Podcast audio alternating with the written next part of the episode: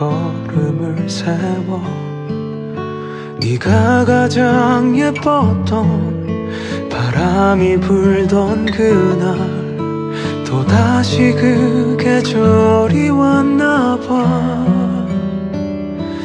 네가 떠난 그날 난 단 한 번도 널 보낸 적 없어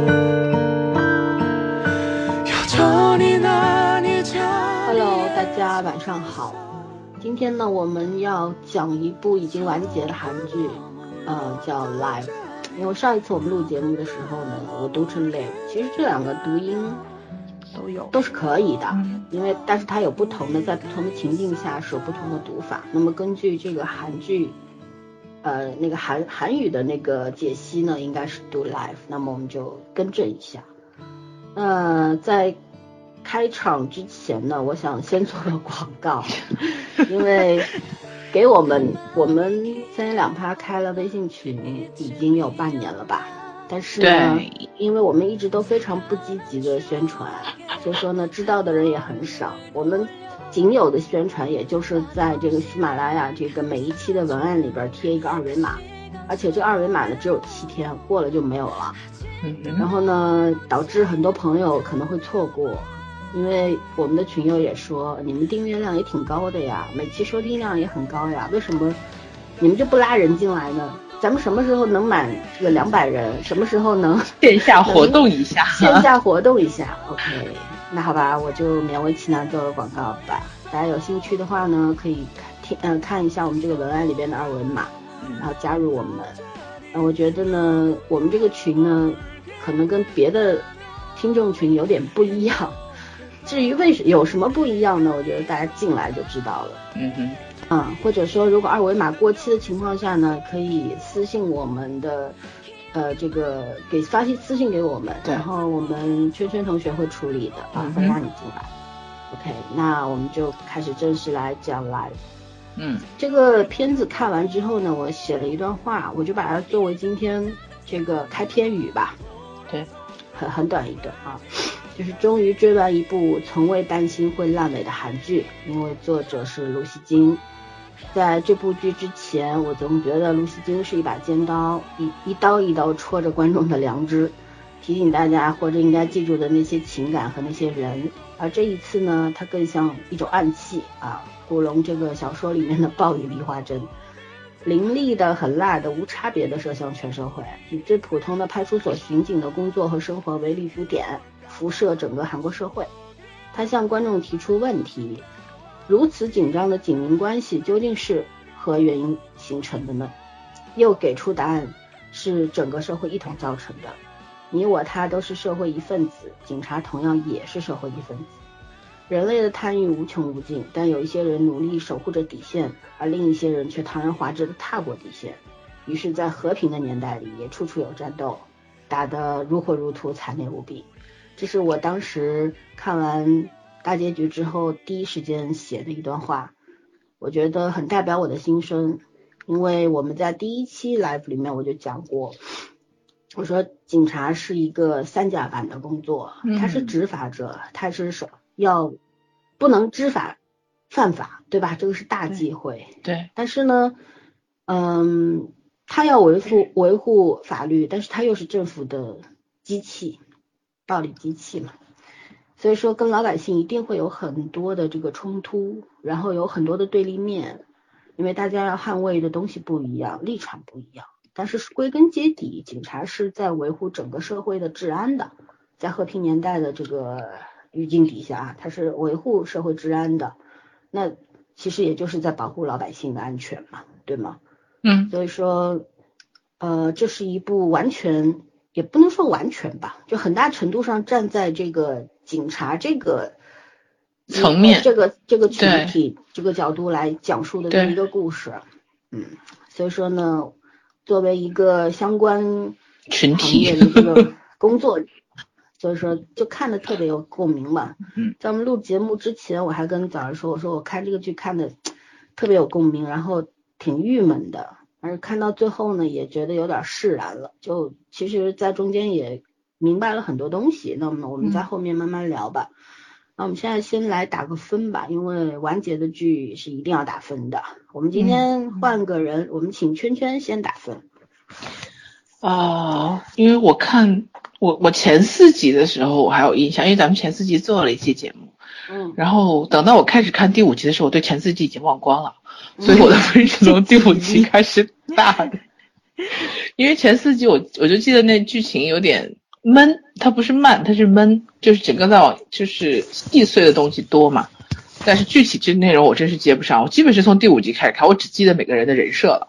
那我这个分数如果从五到十八的话，我觉得九分是松松的，就是我可以打到九点二，因为我不记得前四了，我觉得我应该可以打九点二，也就是说今年应该它是我看过的最好看的片子之一，至于后面有没有更好的，现在不知道，但是它应该是可以，就是很排名在前面的片子。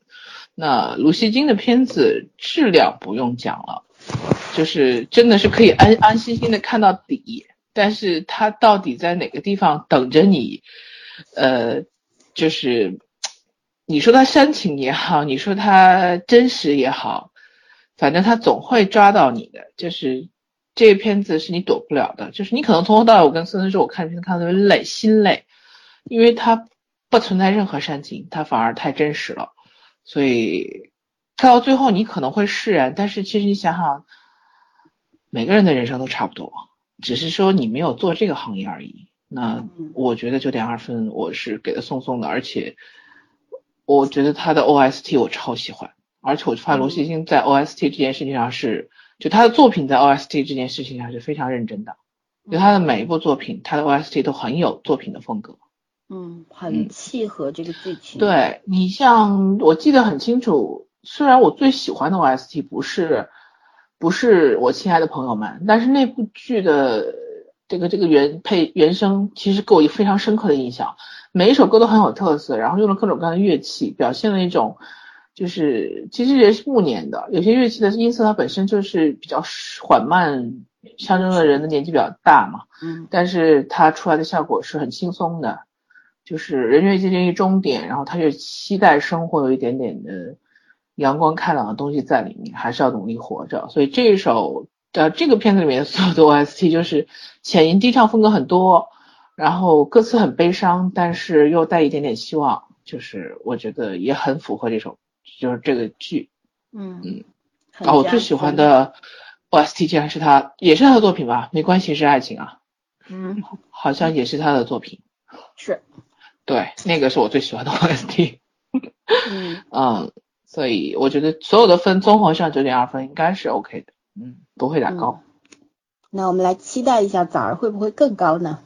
呃，我给的九分。哎呦，对我没有往上聊，因为我觉得这是底线吧。就是不管是我看完前四集，还是两集两集的看，然后最后一集是放到今天晚上领奖之前把它看的。我看完之后，因为我一因为老三一直说结尾很好。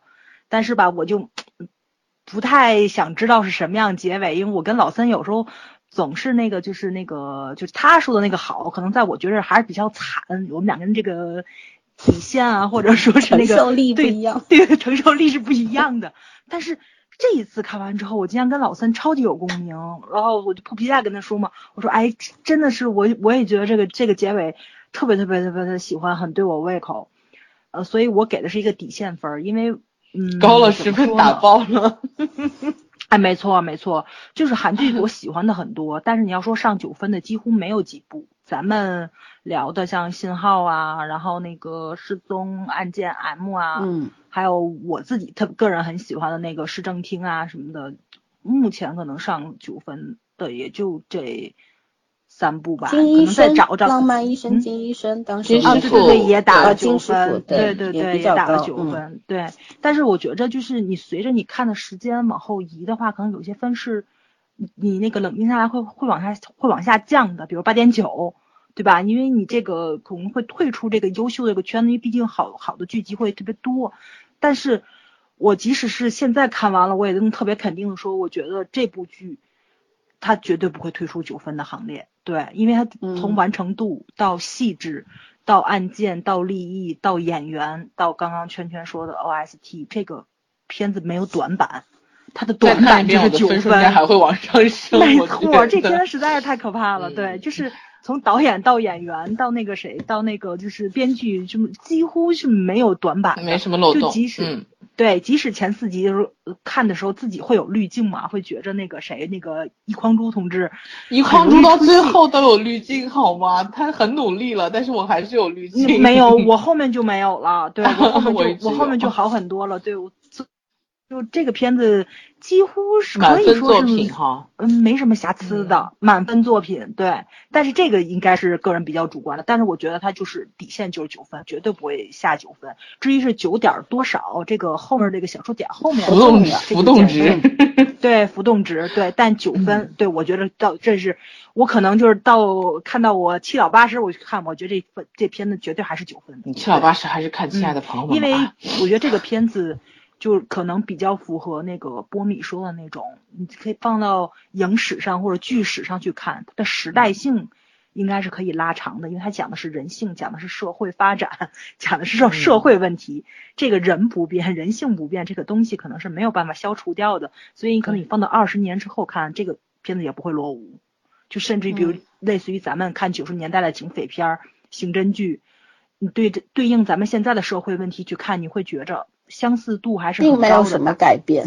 没错，没错，嗯对对对，所以呢，它没不会落后于时代，所以我觉得这个片子就是一个九分作品，低分儿就不是低分儿，就叫这个什么底最，低分儿，对最低分儿就就就到早已九分经激动的起拍语无伦次了。对对对对对对对九分包邮，九分起拍没有上限是吧？没错，你看，我打的是最高分，早打最低分，能一样吗？对对对所以所以那个，我觉得这是一个非常非常高的一个评价了，对，嗯，老就在我分是要去掉一个最高分，去掉一个最低分吗？我我是没有过九分的，我是八点五分，嗯呃哎，你当年给信号多少分来着？你还记得吗？九九分吧。啊，对，信号你好像是有九分。嗯，因为信号它确实就是讲的是不同的东西嘛，它的角度完全不一样。嗯，而且信号当时确实，而且它是出来的那个时机比较好嘛，对吧？当时一堆烂剧包围着，一枝独秀嘛，对吧？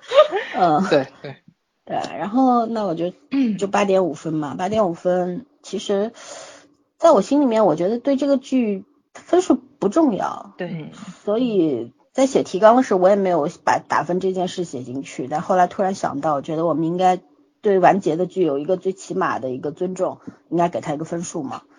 然后，呃，八点五分，在我在我这儿也不算低分吧，算很高了吧吧？？对嗯，嗯，很优秀的。你的八分剧都很很少。对对对，嗯、怎么说呢？我觉得这剧是有一些些让我不满意的地方的。这个呢，最后来讲，我们也有一一一一条说是要评找一下它的优缺点嘛，对吧？嗯那我就先先说，我给八点五分的理由是因为我觉得你们俩说都说完了，我嗯，加一，然后呢 多懒省事儿这人。嗯，对，然后呢，我觉得卢锡金他这八点五分大多数是要给他的。因为嗯，没有他的话是不会有这样的作品存在的。对，我觉得放眼韩国的话，应该没有第二个卢锡金能够写出这样这样子深刻又细腻对啊。格调的这样一个剧本来了。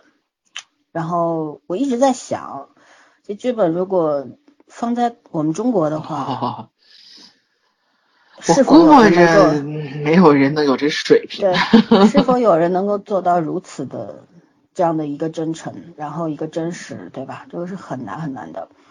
然后我觉得我之所以没过九分，是因为我觉得卢锡金下一步应该会更牛一点。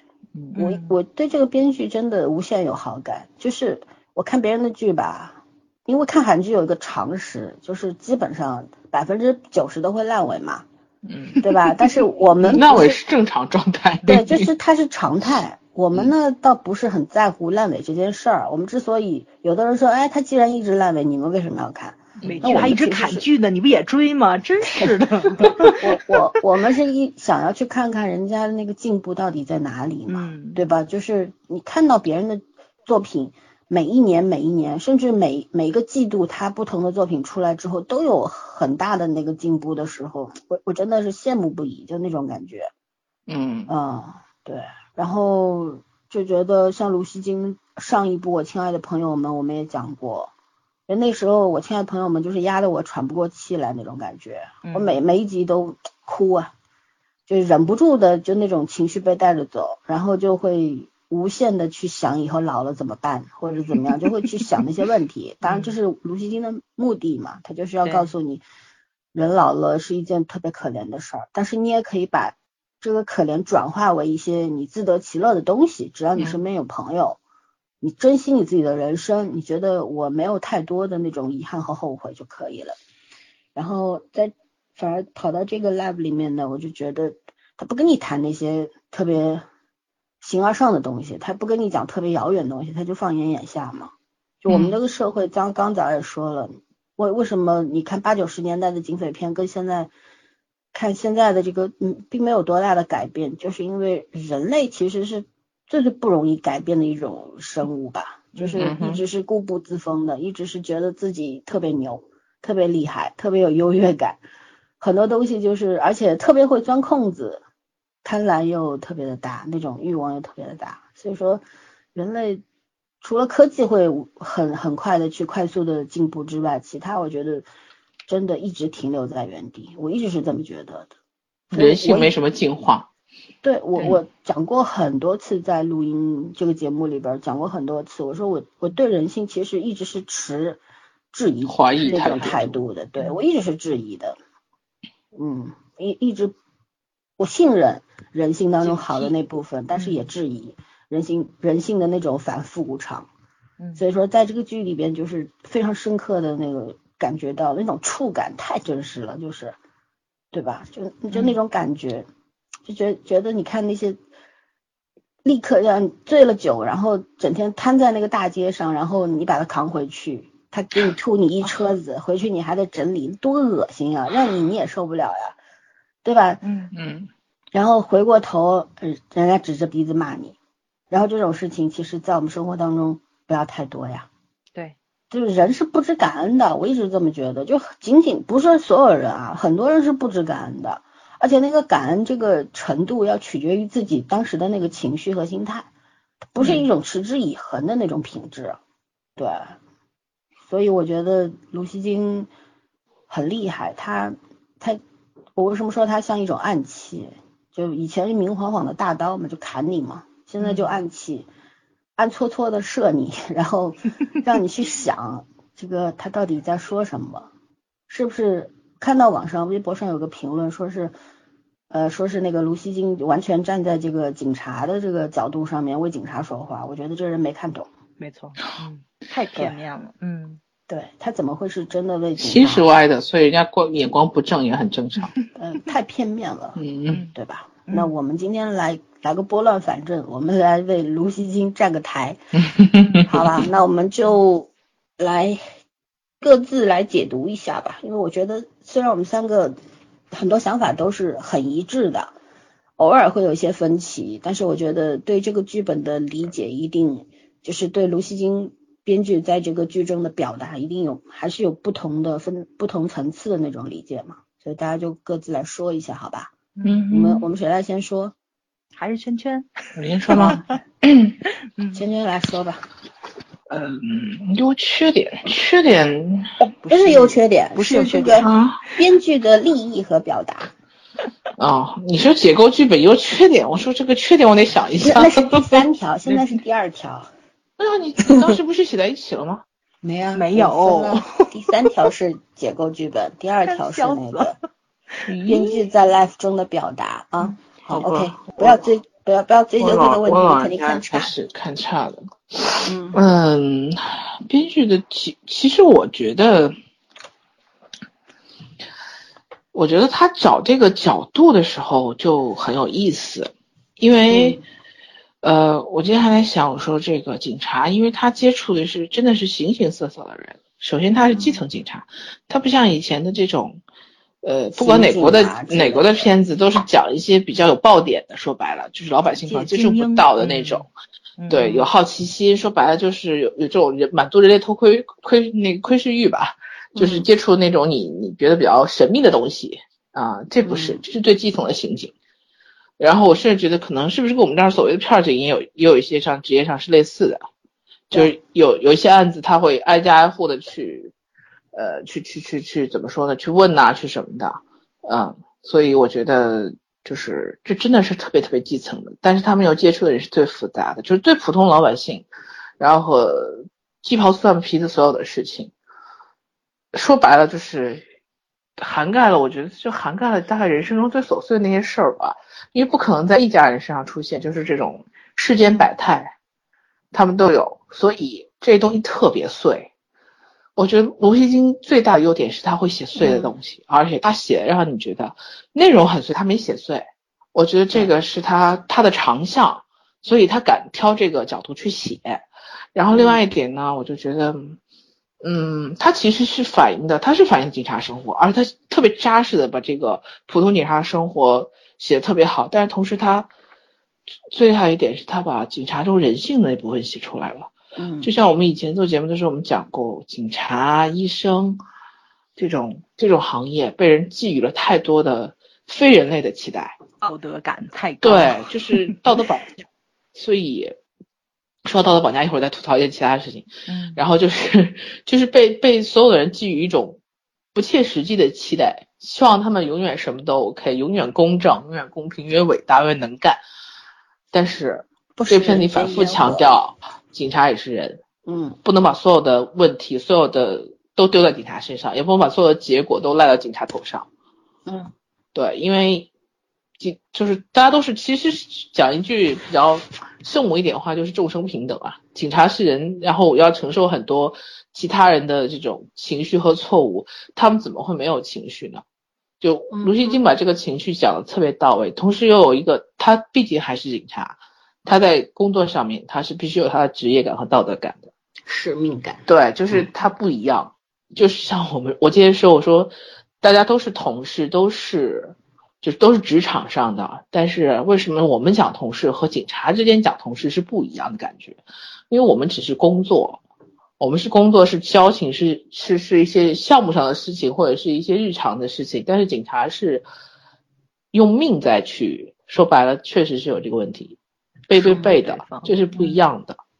所以就是他真的是找了一个让你没办法去描述的一个角度，然后讲出来这个故事，特别符合不符合大家对警察日常的期待，但是符合警察对自己的一个真实生活的一个一个怎么说呢？一个描述。我觉得他做他做到这点做的是非常牛的。而且他有一个好处，就是他没有像以前的剧，它有一条主线，从头连到尾，就是一个案子。因为因为刑刑侦类的题材很容易拍，就警跟警察相关题材是很容易这样拍的。有一个案子要从头埋线埋到尾，不管是哪个哪国的剧都出现过这样的情节，但是这个剧完全没有，嗯它它没有埋任何的一个案件线，它就是一个案件一个一个案件，一个案件最多是有两集，然后不会再多了。他没有反复的去导致前面的案件没有结束，他也没有把案件写的特别复杂，他甚至都不分析这个案件为什么会发生，他就是很真实的在讲他们一个一个日常的这种破案的过程，帮助人的过程。但是我觉得反而对接的很无缝，嗯我现在不知道是应该是编剧和导演都很厉害，嗯，嗯嗯因为他俩导演，因为他们俩也不是第一次合作了。嗯就是我觉得这方面双方就属于合作的亲密无间。我知道你要讲什么，你知道我要表达什么，这个就很厉害。对，所有的情感线，说所有的主线其实就是在这个一间派出所里面，所有的同事，所有经历过的人发生过的事情，然后通过他们的这种日常的生活、日常的这种工作的关系，然后拉开了整个故事，一直到最后。哦，所以怎么说呢？那个故事是一个看上去太平淡的故事，但是讲故事的人太精彩了。嗯嗯我现在也确实是觉得韩国只有卢锡金能把琐碎的日常讲的这么，呃，嗯有一点点像老人家的絮絮叨叨，但是你不会烦，你会觉得那是生活给你的温暖。嗯嗯，感觉就像他牵了你的手，然后走到一个门口，把那个门打开，让你往外面看，那外面这个世界里面在发生这些事儿，就这种感觉。伤心，你会自己不知道哪个点被 get 到就会难过，但是你又会觉得，嗯，那生活就是这样子的，我们不会放，不会因为自己伤心了一下，难过了一下，就像他的情绪在带着你走，然后你不会因为中间有一些波折你就放弃人生，不会这样的，你会觉得不，所有的事情都会过去的。对啊，嗯反正时间会流逝嘛。对啊，时间会证明一切的。嗯，嗯。OK，那早儿呢？哦缺点满啦。嗯、啊，完了，没事儿，想起来可以再补充。对啊，嗯，好的。嗯，我觉得这次卢边让我对他刮目相看了，因为在此之前我说了嘛，他这次是让我惊艳了。因为怎么说呢，就是因为咱们以前在聊他的片的时候，一直在觉得他很用力，他每讲一讲一个事情的时候都是很用力，感情上也是特别喜欢让观众在他的那个控制之下去流眼泪。老三一直在诟病这个事情，对吧？对，嗯确实是他太是太喜欢煽情了。但是他这个片子真的是第一次做到了举重若轻，从头到尾，我一直以为他结尾会删一下了，没想到竟然真的没有删，而且是恰到好处。但是最让我佩服的一点是，他可能做到了绝大部分这种讲公检法的剧做不到的事情，就是讲了法律到底是什么。对，因为我觉得就是所有的刑侦剧跟这个罪案类的片特别喜欢干一件事儿，就是特别喜欢讲法律的正义性。嗯，不是惩恶除奸，就是沉冤得雪，对吧？就 就这两件事儿。人间对正道是沧桑 对。对对对对对。嗯。但是卢边他第一次，也不算算是第一次吧，就是从第一集到最后一集，就一直在讲一件事情，就是法律它跟道德是没有任何关系的，它嗯是社会最底最底的一个这个底线在，只要你不触犯到大多数人民生命财产的利益，你这个怎么说呢？你的小恶是不会放到法律这个圈子里面来的。嗯所以你就能看到法律它的这个残酷性就在这里了。它有的时候会保护一批让你实在无法忍受的人，就是包括在看剧的过程中，咱们一直在在说的那个事情，就是为什么为什么这些这么这么道德败坏的人，他们他就你就你就抓不了他，然后你就治不住他，在体制之内他就可以为所欲为。你你十分不明白这个事情，但是他就是法律，没有办法，他就是规则。你可以说法律不完善，咱们去完善法律，但是你不能说触犯法律，嗯然后去达成自己的这个你个人的正义性，这个是不可以的。对，程序正义跟你这个这叫什么？人性正义。对对对对对，你是完全不同的两个概念，所以我觉得这是我特别佩服路边的一件事情，他完成了很多很多句不能够去说的呃特别明白的这个道理，就是法律它有它的两面性在这里，就是就是这个样子，它的他就必须在中间切一刀嘛，他不可能在任何一边。嗯，对对对，所所以他所有的案子几乎都在人性上有一个反转，不管是好人去犯了案，但是他在最后一刻的时候，他也会再点给你这个人，他确实是个好人，他是在不得已的时候犯了案，但是他要为他自己犯的这个触犯法律的事情去承担他自己应承担的罪责。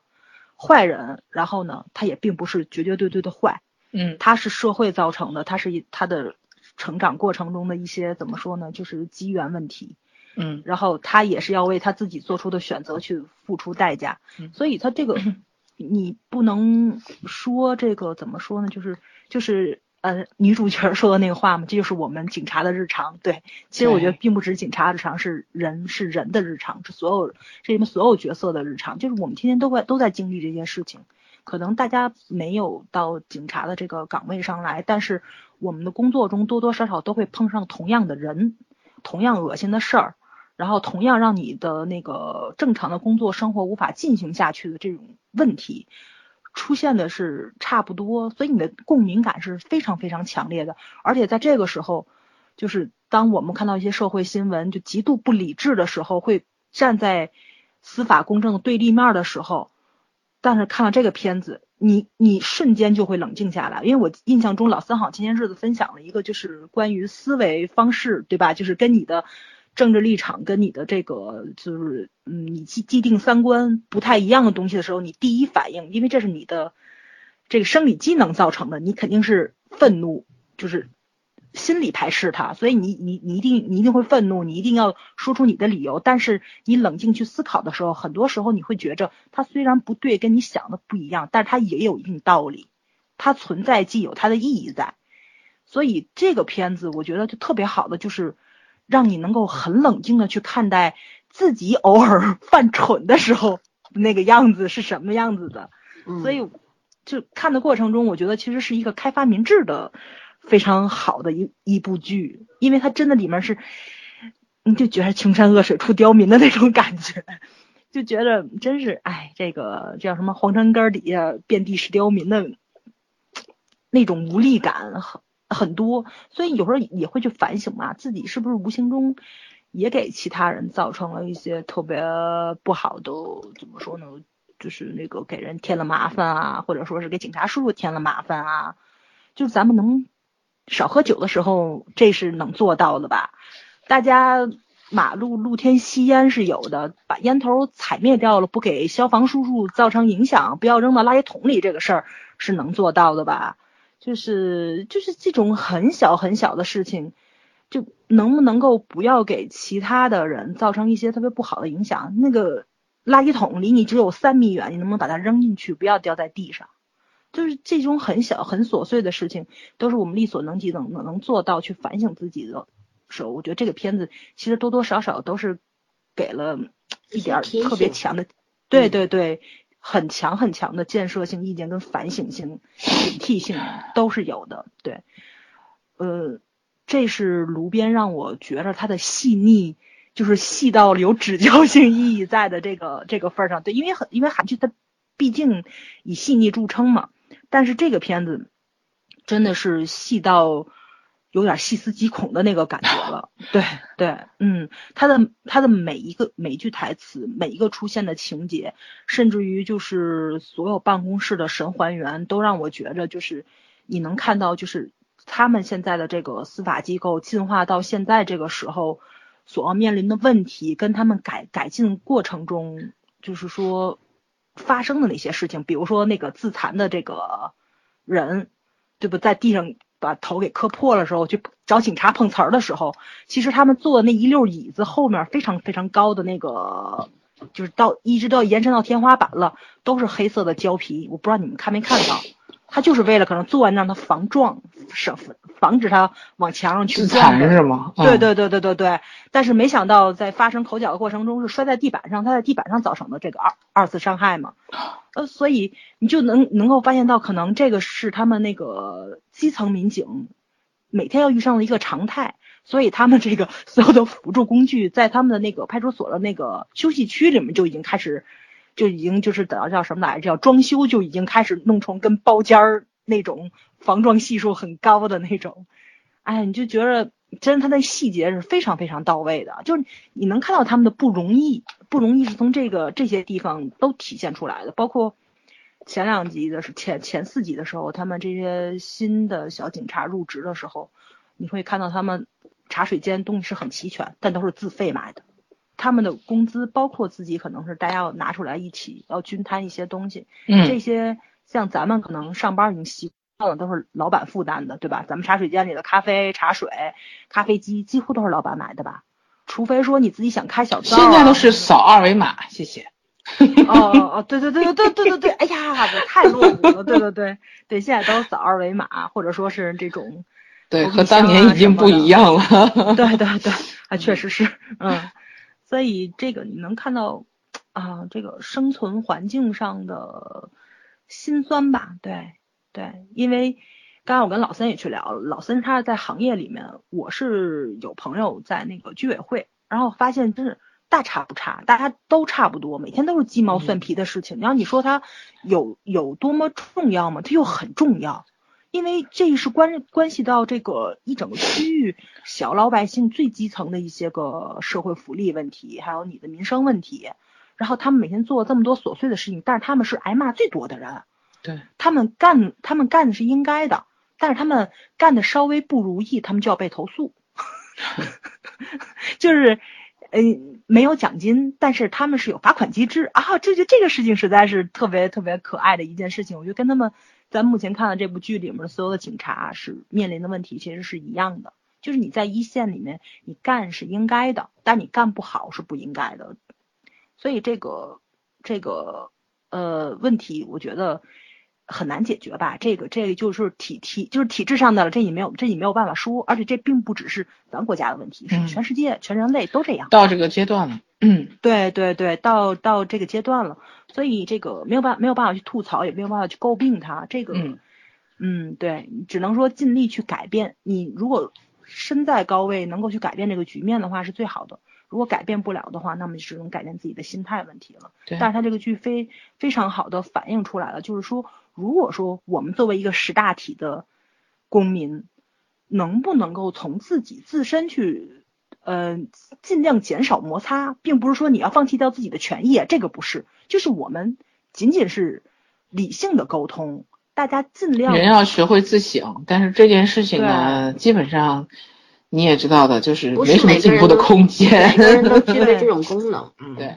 嗯，但是公民素质教育还需要很多年。没错没错，对，嗯，就是出门在外尽量不要做煽风点火的事情，大家都要做一下贤妻良母嘛，对，小小伙子们尽量也是早是母也要哎，老孙不是说了吗？他一直希望自己失业，但是我看短期内几百年内估计够呛，对对对对，几百年，几几万年也够呛。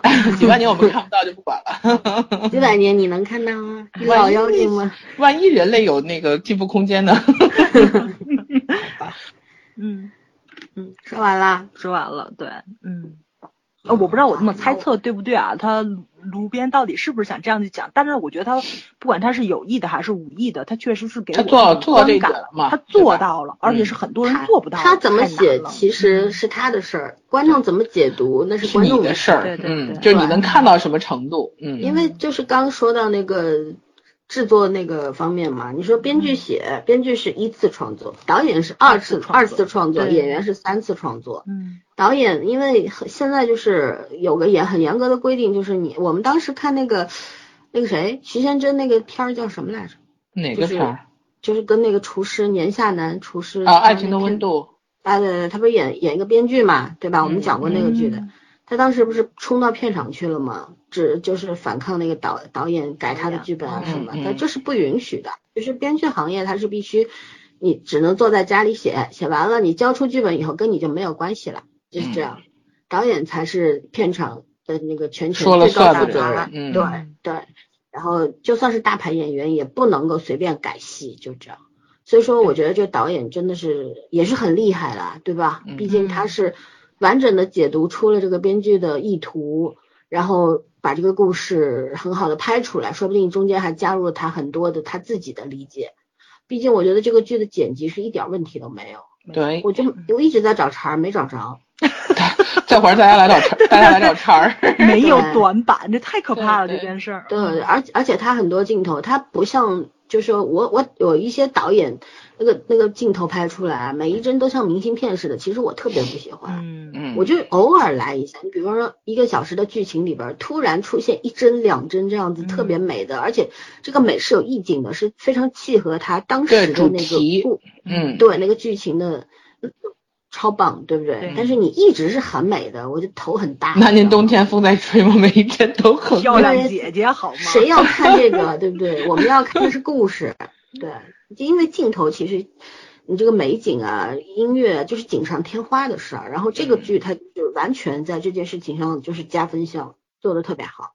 那这个是题外话了，我我开始讲讲我对这个剧的表达，因为圈前面讲前四集，因为我们真的看的太久了。嗯你想一一周只有两集，十六集的话，我们看了八个礼拜，就两个月嘛，对吧？嗯两个月之前的剧情真的已经忘了，我依稀记得就是讲那个，呃，他他们那个男女主都是因为在职场上，一个找不着工作，一个工工作不行，所以说呢就只能我就只记得人设了，什么都不记得了。对，他就是讲就是没有心理准备的一群人，不是那种特别有信仰的、特别有那个理想的，说我我以后要从小当警就要当警察怎么怎么。察的那种。嗯，对对对，就是以前老师说你长大要干嘛呀？他们绝对不会写我以后要当警察，对吧？对就是觉得公务员是铁饭碗嘛。对，嗯就是就是有因为各种私人特别私人的，甚至有点不上台面的原因走进了这个行业，然后一步一步的成长。然后人本来就是每个人其实都有性格的问题嘛，没有人是完美的。嗯然后这两个男女主，包括以里边的一些配角、一些副手，还有一些，比方说那个警长，就是跟我们女主谈过一阵暧昧过一阵的那位警长，对吧？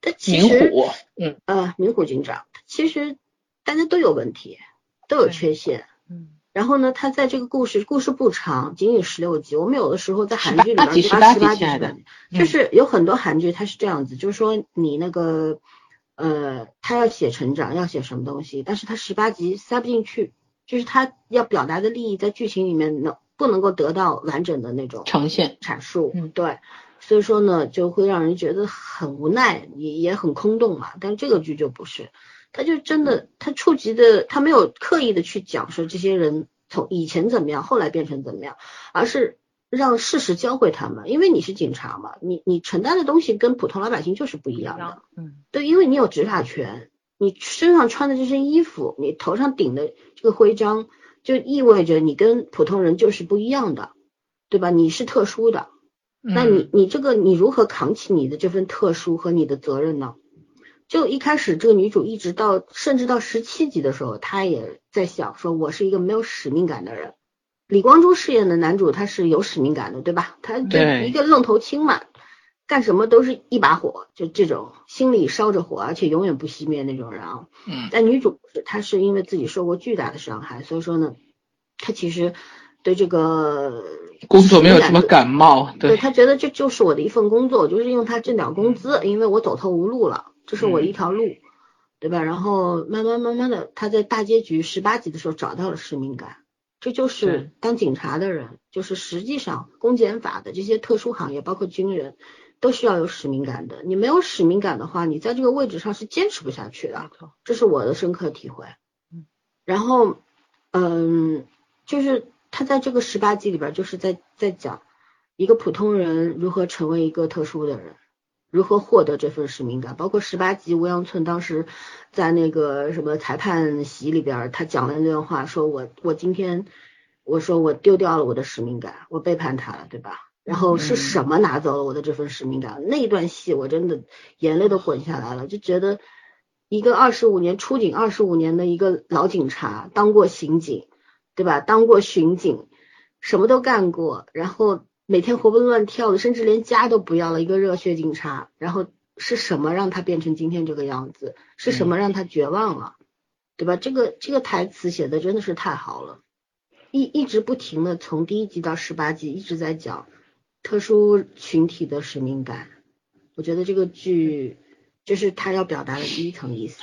嗯对吧？还有就是，他中间也讲到了，嗯、比方说男女主，包括女二，就是那个那个短发的叫啥来着？那那那姑娘啊，那个小姑娘，佳对，丽对是吧？嗯啊，佳佳丽是吧？嗯啊对她，她也是，她你看她跟家庭，每个人好像身上都有很一点点伤痕，嗯，对对，都有过不去的那个坎儿。但是呢，生活在继续，你必须要面对的嘛，对吧？男女主都是单亲家庭，然后身世都挺不好的，都跟健普通的那种健全的所谓健全的家庭还不太一样。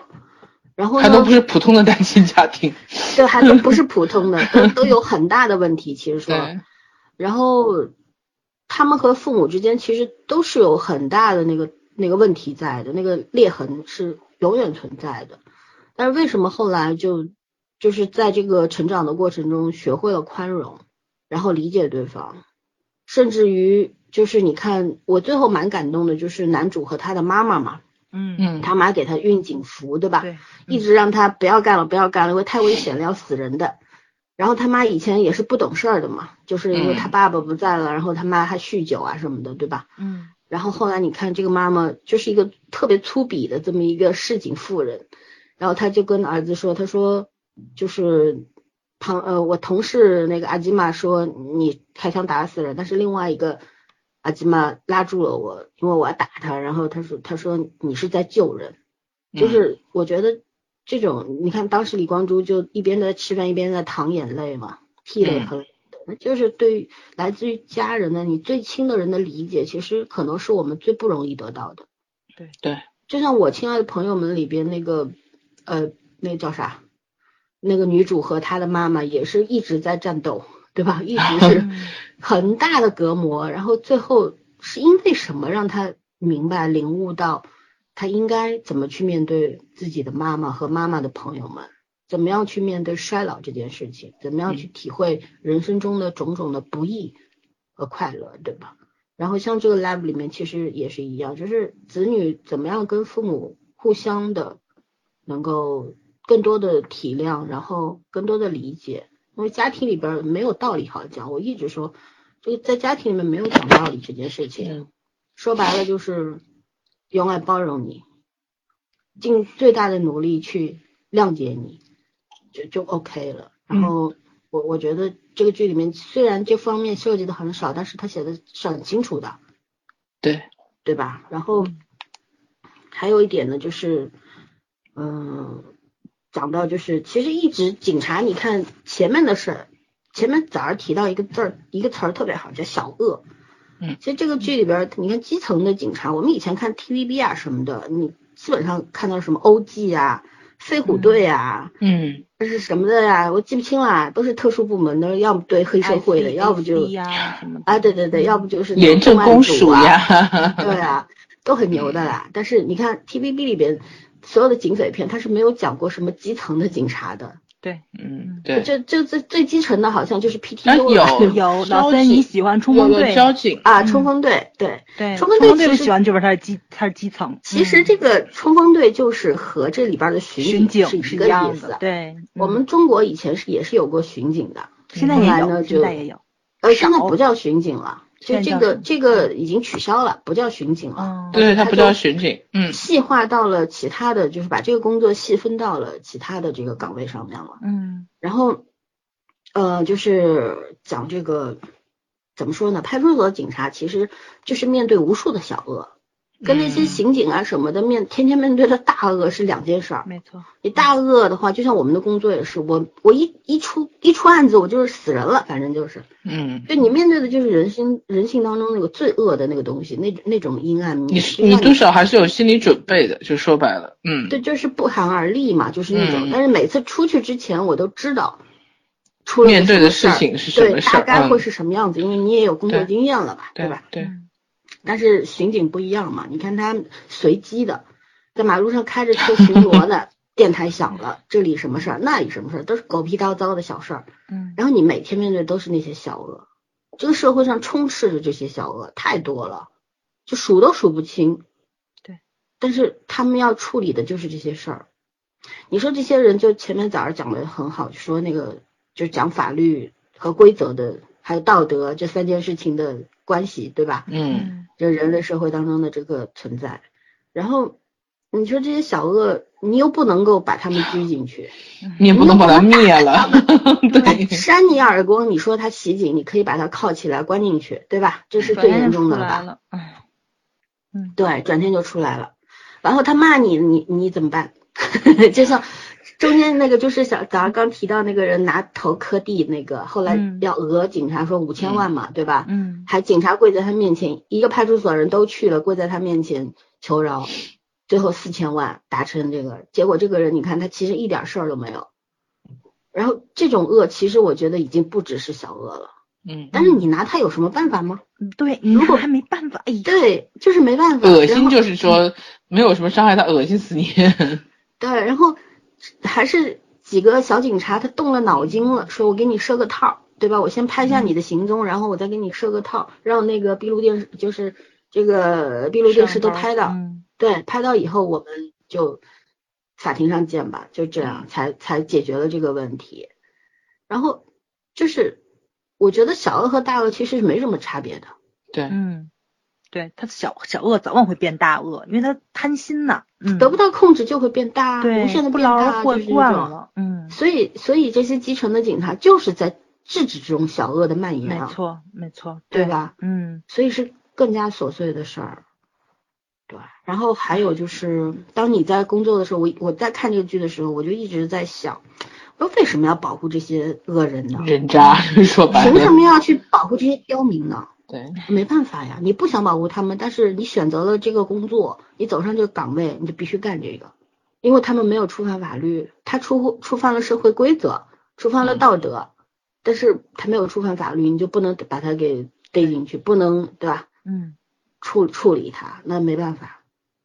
所以有的时候，其实警察也是普通人，你们俩都说过了，嗯都普通人，都有七情六欲的，都是人啊。就里边有一句台词，当时明虎警长在接受那个就是质询的时候，那那那那个李光洙出事儿之后，不是那俩长得特难看的那俩人坐在那儿问 问这些巡警嘛，说这李光洙平时 什么行为？其实那个人真的很难看吧？我看他那脸就想抽他两巴掌那种感觉。对对，一看就适合干这行，嗯 呃，那当然他也是他的工作，这是没办法的，对吧？对但是当时嗯明虎警长就说说说我们大家都都说要人权的时候，你们保护这个凶手的人权，对吧？嗯嫌疑犯的人权，嫌疑人的人人权，然后那是你保护受害者的人权吗？你保护我们警察的人权吗？对，对吧？我我最讨厌的就是这些动不动就是就跟你要讲人讲权利，嗯，对吧？嗯你们是警察，你们就要保护我们老百姓，我们是纳税人。我经常听到这种话的。对啊对，不知道为什么突然间就看 TVB 学会了纳税人这个字儿，就这个词儿都在用，很多人用啊，就是中国我们国自己国家这边社会上很多这种人都会讲这句话的。哎，我真不知道，我是纳税人呢，纳税人 了不起啊，就那种对。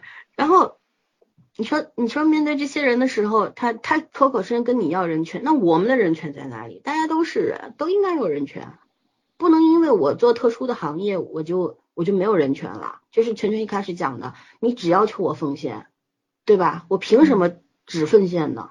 我不是人吗？我我没有情绪吗？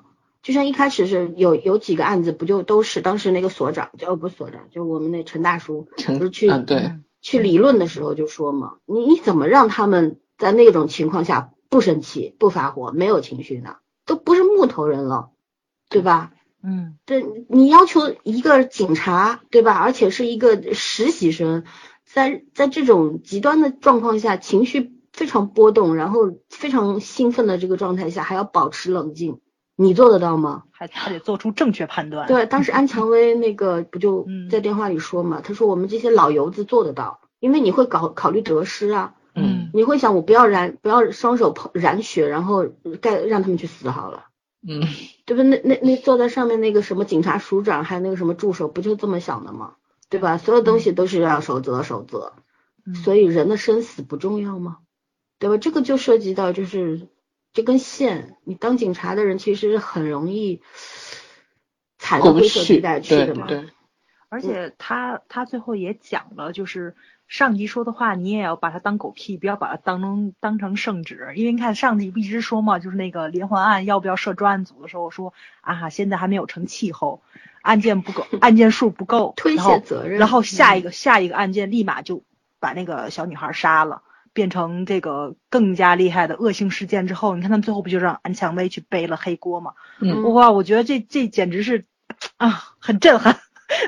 对啊。反转，他每一次反转的都恰到好处。嗯，但但这种事情还蛮常见的。其实你们就是嗯普通的这些公司里边儿，其实这种事儿也挺多。也也也挺多，没错。领导让把锅都让你背，嗯然后好处都他得，你们还经历的少吗？对，嗯，就是这样。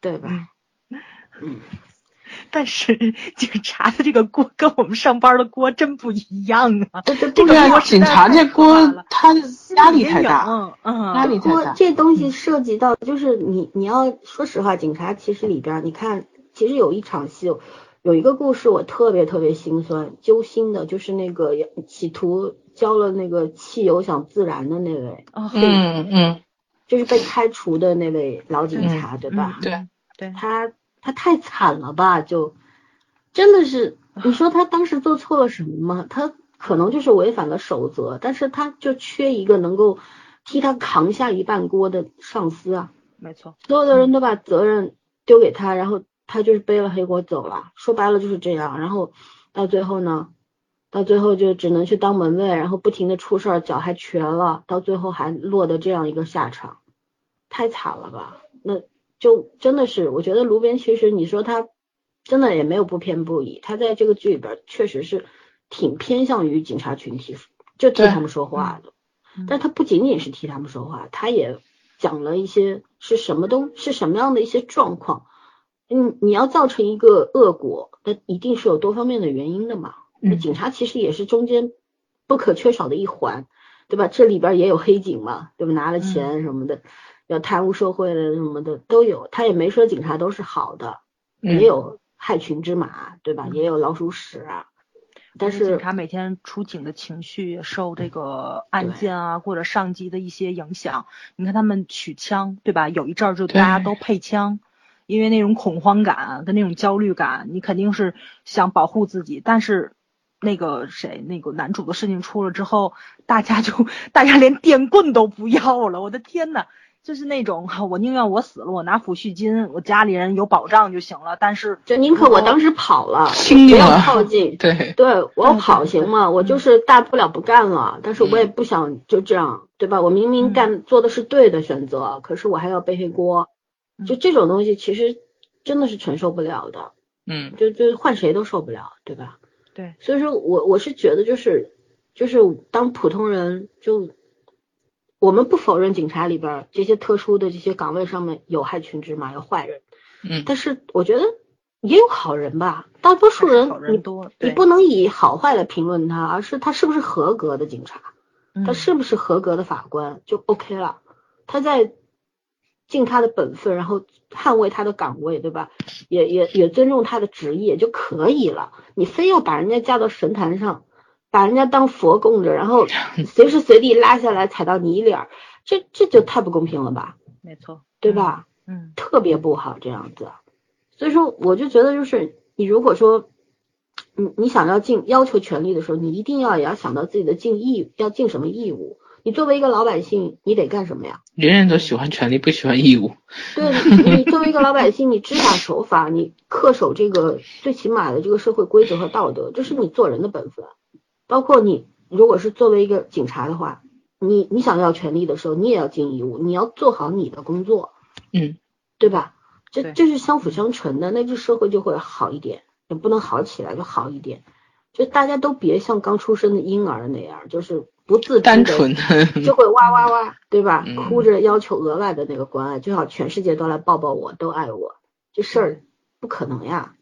而且大家可能真的是总觉得自己影响不了别人的生死，其实真的不是。你看他那个非法停车的那个事情，哇塞，嗯警察嗓子喊破了不下楼，拖车来了立马就出来了，他就在家里待着，这实在是太可恨了。他那种那种冷漠，对对人生命的冷漠，对吧？只有事关自己的，就自己就是一点小小的这种麻烦，觉得我下去挪个车好烦，嗯嗯或者说警我我到时候警察给我开罚单怎么办？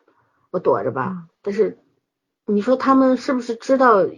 就一定知道有个人需要去抢救，其实但是自己权衡之下对，嗯选择了更自私的做法的时候，那种，所以说女主为什么说不想干了，想去留学，失望了呗，就太绝望了。这种天天保护这些人，你想想，确实是特别气不愤的那种感觉。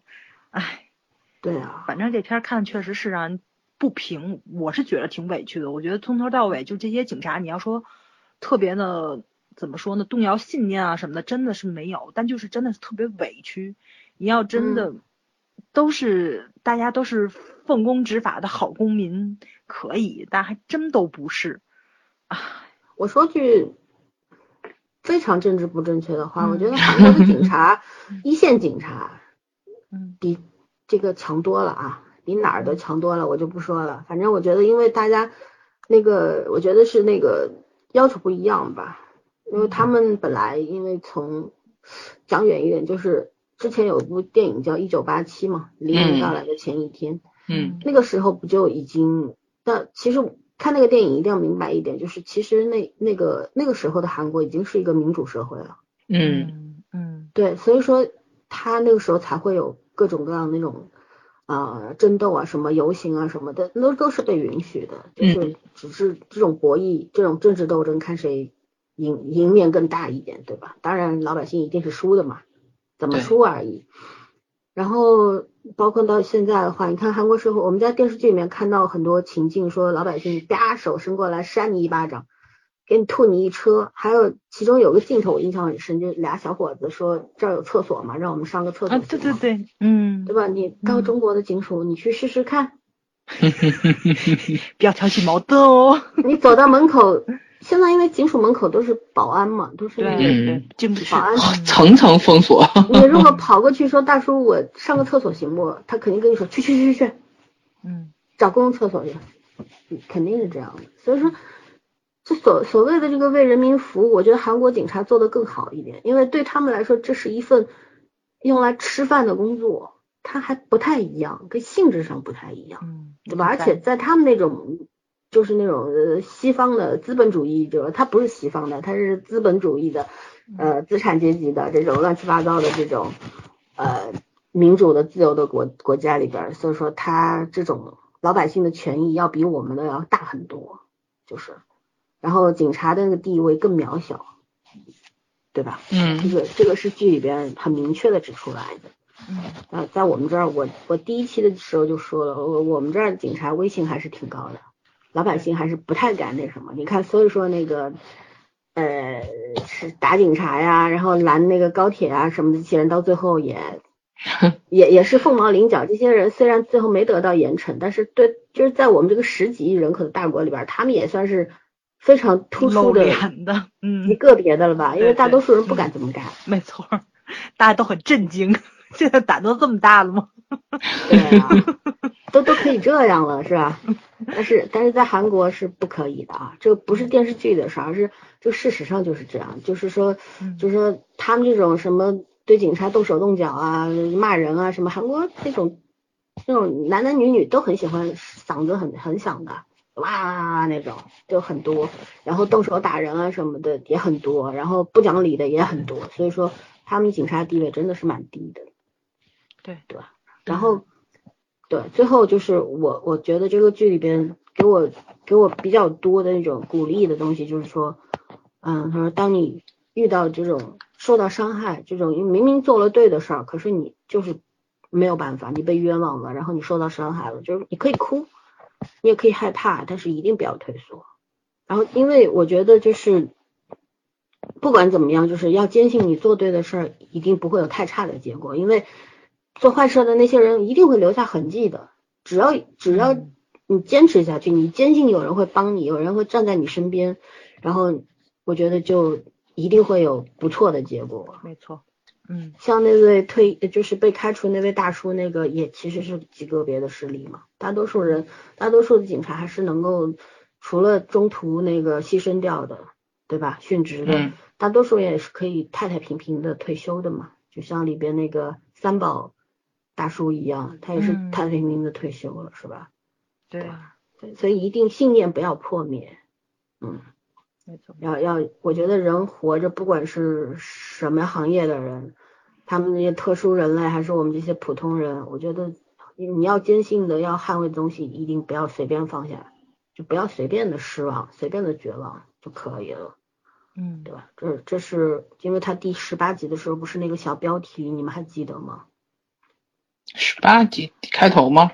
对，当时他每一集都有个小标题的嘛不，可预测的人生，嗯对，然后下面写了很多嘛，就是一一长串字，意思就是。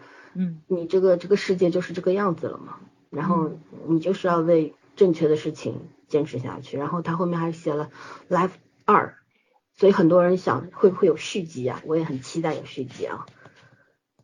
好吧，然后就这个你们有补充吗？就是那个那个编剧的这个表达部分，没有，没有的话，我们就进入到下一个优缺点挑刺儿的啊，可以开始。没有，我举手投降。那你就讲讲优点吧。啊，优点、缺点就是优点呀。不要这么敷衍。那缺我来点和优点是一样的。哦你来，你来，你来，你来，先来，我想一想有什么缺点，我努力想想。点，我觉得这剧最大的缺点就是在靠近结尾处，然后把那个谁，就就这个叫什么来着，就是这个呃连 Sir 男主的这个案子给解决的。哎呦天呐，他们这个算所长吧，对吧？嗯。那个对所长跟他们这个副所长，是他们队长，对对，他们队长两个人手里面攥着的那个证据拿出来，我觉得唉是略微有点童话了，但是就是我我承认，就是我认可，肯定在其位时间很久，手里面多多少少都会有点他们的那个把柄在，这是肯定的。而且这个把柄肯定也是在必要的时候拿出来用，所以说它这个情节不叫 bug，就是剧情上也不是 bug，人设上也不是 bug，但是这个事儿，呃，只能说在这剧里面发生，让我觉得合理性很高，现实中就是几乎算是童话。其实你就是不相信现实中会有这样的领导替你去出头。对对。但是得承认，肯定有，肯定有这样的领导。但你能不能碰上，就跟这个世界上有这个叫什么来着，白头偕老的纯正的爱情，很纯粹的爱情。但是能不能落到自己头上，这个你肯定会打个问号，是是一个意思。所以呢，就是这可能是让我觉着唯一比较瑕疵的地方。我是想看到一个比较大多数的结局，但是。那就是个悲剧了，对，所以不现实啊，不现实。所以它剧是没有什么问题的，但是就这个案子解决的方式是让我就是挺挺那个，嗯，怎么说呢，不太感冒的。但是，呃，他们最后那个就是庭审的时候，五个人投票，让我特别舒服，在就是因为他表现两个人表现的都非常好。我可以把他理想化成这五个人可能是被打动了，不管是跟他们一派的，还是中立派的，还是他们对立派的，都被打动了。因为他最后没有公布是几比几票赢的，有可能是三比二，有可能四比一，有可能五比零，但是他们没有去说这个事情，所以你是有一个很大的问号在。但是在我的心目中啊，我我还是觉着对立派永远是对立派，然后中立派永远是中立派。这个事情，它。发生的可能性其实是很低的，大多数的人就是炮灰，就是即使你表现的再好，你要明白你是炮灰的话，你这一辈子都会是炮灰。在既定事实面前，你更改这个可能性并不高，因为他只是走一个形式而已，他不是过来给你伸冤的，他不是想要一个合理的解释去向大众解释真相。就很多时候咱们在看，咱们在讲那个媒体的方面的剧呀，或者说是。那公检法什么剧的时候，咱们都去说这个问题。大众想知道的永远不是真相，大众只是想要一个结果，就是你怎么你怎么对我交代，你给我个交代就可以了。而且老三不止在一部剧里面说过，遗忘最快的人永远是大众，就是咱们这些声讨最最厉害的人，其实也是遗忘最快怂的最快的。对，人人家你你你只要给了我一个结果，那就完了，这事儿就过去了，就翻篇了，他不会再去跟踪后续报道是什么的。我们永远没有这么强烈的一个关注度在，在咱们这儿就是一个热度，没有关注度。你看，美国它非常大的那种，呃，叫什么来，法律案件啊，或者说杀人案呐，它能拍成纪录片儿，它能拍成美剧，它能三十年、五十年之后翻出来，又拍成一个就是推理的过程，跟以前。片子完全不一样的另外一部剧，但还是讲这个案子的，大家还会津津有味的去看，因为觉得它这个合理性也很高。哎，你这个庭审过程跟那个来对比的话，也能对上，对吧？就是这一个猜测的过程，因为你你不知道事实真相是什么，因为你不是凶手，或者说你你你不是这个案子所有的解解释的人，你没有案件重现的一个能力在，所以它又是有很多未解之谜在里面的。但是呢，他们是一个求知的过程。大家与都是在对这个真相保持一个非常高的这叫什么关注度，所以他们的司法才会越来越完善。但是这个事情在咱中国，我觉得特别特别欠缺这个事情。大家永远都是热度，这个事情出来了，哎，特别新鲜。我听听哦，这个结果，这个结果行，我挺满意的。不满意的人在网上嘛掐一顿，掐一顿也也就过去了。这是咱们最长的一个关注度了，就就一轮，或者说再炒一轮、两轮，这事儿就完了。然后他真真正正怎么样去解决？真相是什么？没有任何一个人去追寻。从老百姓到媒体人，大家都在不关注这个事情。其实我觉着，就是大家对警察这个职业特别大的一个误解就在这里了。其实这是一个追求真相的职业，他不管是想缉拿凶手还是怎么样的，他真的是一个一直在追寻真相的职业。他比其他的，他比其他的人都在更严肃、更认真的去对待这件事情。但是抹黑他们的，往往是那些不认不认真对待的、追求热度的人。这这这实在是，就是让我看这部剧的过程中，也是觉得特别特别闹心的一件事情。对，因为它并不只发生在韩国啊，它只中这这部剧表现出来了，这件事情在咱中国发生的其实是更普遍的一件事情。但是咱现在没有人拍，也没有人关注，而且甚至于我估计咱们在这节目里面讲完了之后，很多人还会在留言里面跟我掐起来。没事，掐它说明这剧有热度。对对对对对，但是觉着还是反省一下吧。对，嗯，啊，嗯哼，看的实在是特特堵心这这这句。对，嗯，因为没有办法，人性如此嘛，人性如此。这这就是这问题就在于他描述的是你每一天经历的东西，当你坐下来以一个旁观者的角度去看的时候，你才发现多糟心。对对 你，站在其中的时候，你是看不到这个山的整体的。嗯，我记得前两天好像是咱群里面有人把那个韩国的媒体里面对这个卢边的赞美都翻译成那个中文那个发到咱群里面去看了嘛。发现确实是大家可能对卢边的那个对这部剧认重新认识警察群体，大家都有一个新的领悟在。嗯我嗯觉得这个真的是一个特别暖心的事情，因为可能确实是隔行如隔山嘛，拉下神坛对有误解是很正常的一件事情，对，因为警察就是跟我们小时候对老师的心情一样，是那种又尊敬又畏惧的。说白了，嗯长大以后的感情就更复杂一点，不光是尊敬和畏惧了，可能还有一些其他的复杂的心情。但是不管怎样，那个隔膜的感觉是很重的。鲁西京做了一件事情，就是把这个隔膜打破，换个角度去看对方。咱们国家还不错，反正到目前为止，呃，我觉得就是在教育孩子事情上，大家有个共识，就是还是有问题找警察叔叔，对吧？只有小孩子现在还会这样想的，可年纪大了以后，你慢慢的就会有哎没很错没多其他的错想法。对。可是你如果有孩子的话，你要教孩子，你下意识的还会这么去教。但是自己遇上事儿了，会不会这么干？嗯 不见得。但是你潜意识里面教孩子还是这么教，啊对其就是实对警察还是有信任度在的。过马路要看红绿灯一样，所以需要听老师的话，这是一个传统的观念。没错没错，嗯也就是因为这个传统观念，才有这个神坛。那你你，我问你有没有个问题 嗯，有没有听到过有一些长辈吓唬孩子说你再不听话，那警察叔叔把你就要来带走了。那就是把这个行业给妖魔化。没错，对啊，嗯他不会跟孩子说是警察他的责任到底是什么，嗯而是告诉你警察就是很吓人的东西，对对吧？其你不听话，他就像个魔鬼一样，他要来了。没错没错。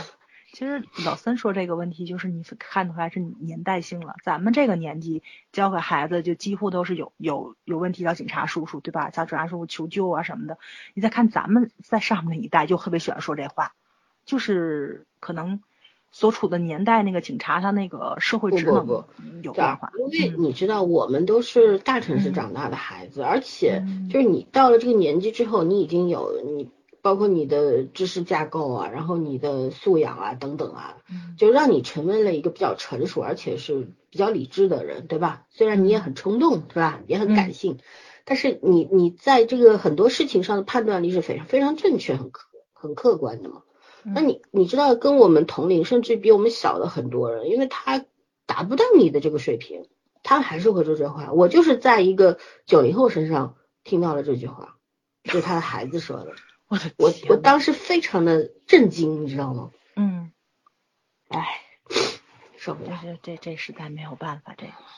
对，就是这个里面那个三宝爷爷说那话嘛，就是，然后毁掉了孩子，然后孩子长大了继续毁掉孩子，对，就是这个样子，这个罪恶就一代一代传下去了，所以警察永远不会失业。这个社会的病态啊，然后社会上面的很多那种顽疾啊，其实就就是说从来没有消失过。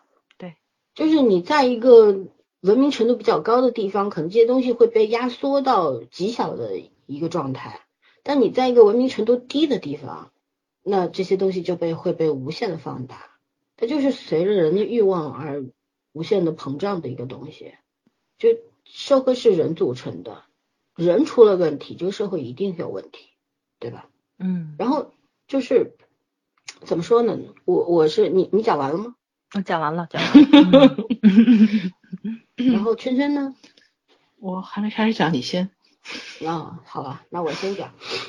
啊，我比较不满意的一点，因为优点也说了很多嘛。比较不满意的一点是明虎警长和这个女主的这个感情线。我是觉得，就是说我非常能够，我能够读懂卢边他为什么要把他们，就让他们暧昧，然后又让他们就这样分开，就是无疾而终嘛，对吧？而且嗯是以那样的，在女主说出了就自己曾经的那个遭遇，然后明虎警长也在旁边听到了。但其实明虎警长跟他分开，是不是因为这件事？不是的，而是因为他忘不了他以前那个，也是一个警察前女友，也是因为救人而而被而殉职了嘛。其实就在呃出门的这个路上，为了救一个人，然后车子炸了之后，那他女朋友就没有了。就这种突然的失去，对他造成了非常大的那种创伤嘛。所以说他很久不上班。然后，但是一直他以为他自己好了，但是他没有好。他以为他可以喜欢上别人了，但是他没有那个没没有那个能力了，已经就是他，所以是他以这样的一个原因跟女主就是还没有开始就分手了，是吧？我可以理解卢锡金为什么要这么写，可是我觉得他在这条线上面写的过于牵强，就有点简单粗暴了嘛，这个手法。嗯其实你可以更细腻一点的，那我觉得也可能是那个时间关系吧，就是这个剧它要涉及的东西，嗯对它线索实在太多了，七条八条的，然后就这条线可能就会被忽略。但是说实话，我在微博上写了一篇长的那个观后感，其实也是因为。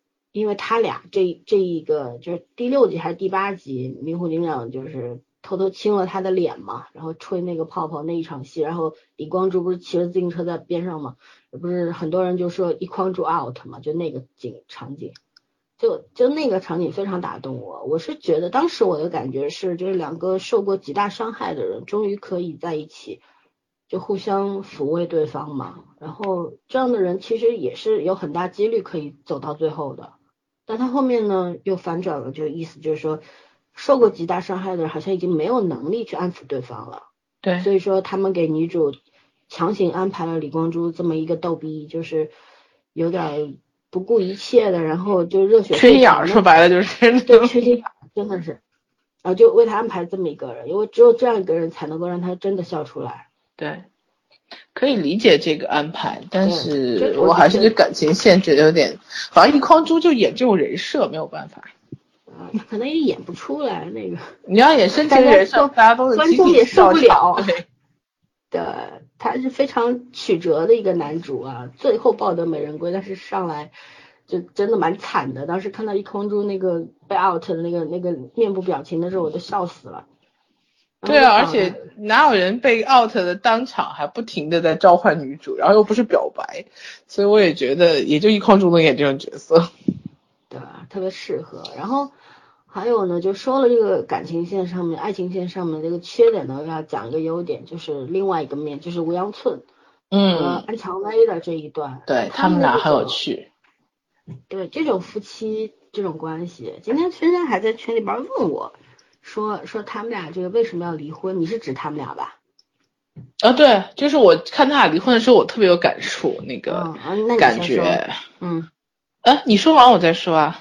就这关于这个感情，就他们俩这段感情，你可以先说一下。我我今天就是不是早上我们讨论说晚上要讲几个印象深刻的片段的时候，我第一冒出来就是他们俩离婚这个片段，然后我当时特别理解安蔷薇，我说人这辈子可以啊、怎么说可以作死，不能不能闷死，这对我来说，我现阶段就是这样想的。嗯所以吴阳村一一直不知道自己做错了什么，然后那女生就说：“因为你什么都没有做错，因为你什么都没有做。”就那个意思就是说我我突然发现，在我人生中有你们你都无所谓。嗯人到这个境界的时候，就是我觉得夫妻在一起，除了各方面的需要，就是各方面需要，就是能在一起的最终的理由是我需要你，不管是需要你哪方面，就是两个人能长期保持一个稳定的关系，哪怕是金钱关系都可以，是我必须有相互的需求。如果有一方我有没有你都 OK，那这个婚姻就是随时可以走到尽头。嗯对，就对不无非就是掌握在主有主动权的这个人手里而已。所以一开始我让村就觉得，啊，我既没有花天酒地，我也按时把公司赚钱拿交给你，对啊，我没有犯这世界上男人犯的任何错误，为什么你要？为什么你还要跟我离婚？对，所以这女生就说啊，对，因为你什么都没有做错，因为我发现我做什么都不需要你。其实我是经常我开玩笑说，我们办公室有几个男士，就就现在都是单身，说，因为他们真的除了生孩子不会，自己什么都可以搞定，嗯所以人家就觉得那我有没有婚姻都无所谓了。尤其到了一定年纪以后，这个想法是很坚定的。嗯，对啊，对，女生一样的，男生女生其实是一样的，就是到了这个年纪，你突然想明白这件事情之后，而你对生育和子孙又没有那么渴望的时候，你就会发现你自己一个人真的也无所谓。所以就是说，女主一开始对男主讲这话，其实我觉得潜台词就是我这辈子大概可以怎么说呢？婚姻里面不能闷死我，就这种感觉。嗯，不管我要一个人做什么都好，我不能被这段婚姻捆死在这里，我没有必要和你捆在一起了。嗯，然后我觉得男主比较幸运的就是后面发生了很多让他命运波折的事情。大概卢锡金有一种宿命，就是你失去点什么，你才能得到什么。嗯所以最后他可能失去了他人生的很多的，甚至于信仰中的一部分吧。但是他最后又找回他的婚姻，嗯，就找回让他生活幸福的能力。但是他肯定也失去了一部分他曾经为之自豪的东西。对，嗯我我是看到这个他们俩离婚之后，然后但是安乔薇和那个另外一个那个那个那个那个呃，叫叫殷什么来着？那个呃静魔，啊，对吧对，他们对对，名字都特别难，特别拗口，就是那个 禁魔这个组长。阴庆魔啊，对对对，也翻译反然后 OK，嗯对他当时对这个组长说的是说我还爱着吴阳村，我跟你就就一辈子当好朋友吧，就是我离开他不是因为我不爱他，对吧？而是嗯就是觉得应该离开了。后来包括他们俩谈话的时候，就安强文也对吴阳村说嘛，说说你要跟我复婚也是可以的，但是我现在还是想要跟你分开住，就分开这样子。然后吴阳村一开始不接受，后来他接受了嘛。对吧？也是因为后来慢慢的他也懂事儿了，就以前一开始就是个巨婴嘛，我们评价过他，后面因为他经历了各种各样的事儿，自己离婚，然后妈妈拔掉了那个呼吸机，然后突然明白这个老父亲李顺宰前辈饰演的这位老父亲有多么的，对，就他一直觉得这个爸爸年轻的时候打妈妈，所以他不能原谅他，对吧？他甚至于把很多的这个父母之间的问题都归罪在爸爸身上，但是他后面也开始去接受这一切，因为他知道人是会变的，就可能父母之间的那个感情关系相处模式是他不懂的，甚至于就是他可以去理解这件事情，就是他妈妈如果愿意去承受的话，那他也无话可说，就这样。然后后来包括拔掉那个呼吸机的时候，嗯，那场戏其实我也挺特别特别难受，就是那一场，就是老人摸了一下妻子的手，然后转身走了，对吧？然后一一群警察在屋里边敬礼啊什么的，就送一个在床上躺了几年靠机器维持生命的这么一个老人家，就就真的是，所以我我觉得一个人的成长，你要学会爱，然后学会包容，真的是要受很多很多的折磨，甚至于伤害，然后你要去经历那些东西。你要走过那些经历，对你嗯必须要去经历，呃别人告诉你再多的道理是没有用的，嗯，就别人告诉你你你经历爹妈跟你说一万遍的事情，你都不可以，你都不会懂的。嗯，对，就爹妈跟你说你以后遇到什么事的时候你会哭的，你会后悔的，但是你没有去经历，压根儿你不知道什么叫会，什么叫痛哭流涕，什么叫后悔，对吧？对，然后像吴阳村这么一个人，我们之前也评价过，他是个非常棒的警察，但是他就是不是一个好丈夫、好儿子、毫无情商的人，对他就是毫无情商的人，除了会干警察，别的都不会。那到最后，你看他也成熟了。我特别特别喜欢他十八集吧，他站在马路中央，对对对，非我要在那个常标岗位，准的交警的姿势，然后说我准备在这岗位上赖到老死。我当时在想，韩国交警的这个动作挺漂亮的呀。这个演员很厉害的，这个演员是那种真的长得挺丑的，但是你你就会被他哪里抓丑到，哪丑？哪里丑？比宝宝强好多了。也好 长那咱不啊，这么比吗？好歹就我长得很白净啊，宝宝强有点白净啊，算了，我说宝，我是说宝宝强有点黑，那哦个谁，吴阳策很白净他他笑起来很可爱啊比例有点怪了。对不说这个问题，总而言之，他不是好看的那种类型就对。对，但是他有嗯很有魅力嘛。对他几个动作就会把你抓过去，就是只要他在青春里面，他一定是主角风格。对包括他嗯最后在那个轮椅上，那个终于肯见他穿上警服，然后要去给他作证嘛，给李光洙。嗯李光洙来跟他见他，终于见到了，然后跟他说无恙寸喜，就是啊你哦，无恙寸喜是吧？就是你好什么无恙寸先生。然后当时那个他一瞬间那个眼泪对吧就出来了，然后那个表情，我的天呐，这演员太好了吧！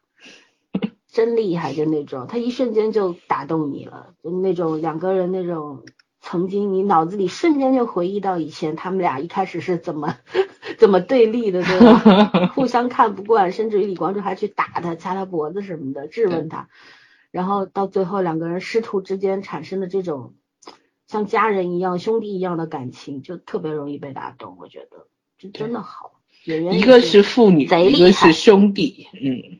对，太厉害。那个短头发女生和那个老警察，那个那个感情也很动人。我最后一个徒弟，我特别喜欢他的那个电话留存的名字，我第一个师傅啊，对后一个徒弟老头子他写的是，然后这个老头写我最后一个徒弟，嗯，后来他不是改成我第一个师傅？对他后来改的嘛，但是我就觉得这俩人真的挺有爱的，对，真真的蛮好的。嗯，对，就优点的话，我就觉得就这个里边，他展现了人身上对那种劣根性，对吧？缺点那个阴暗面，但是他也毫不吝啬的去赞美那些人身上特别优秀的东西，那些品质。你包括你像警警察这些人，他们可能跟军人一样，处理事情就是比较简单的。没有那么多弯弯绕，同事之间有什么心心里有什么不舒服的，你包括一开始的时候那个就是迷虎警长发现那个那个那另外一个就调被调走的那个警察，不是当时把那个报警的人扔在垃圾桶了吗？你们还记得吗？那个还第一第二集里面。啊对，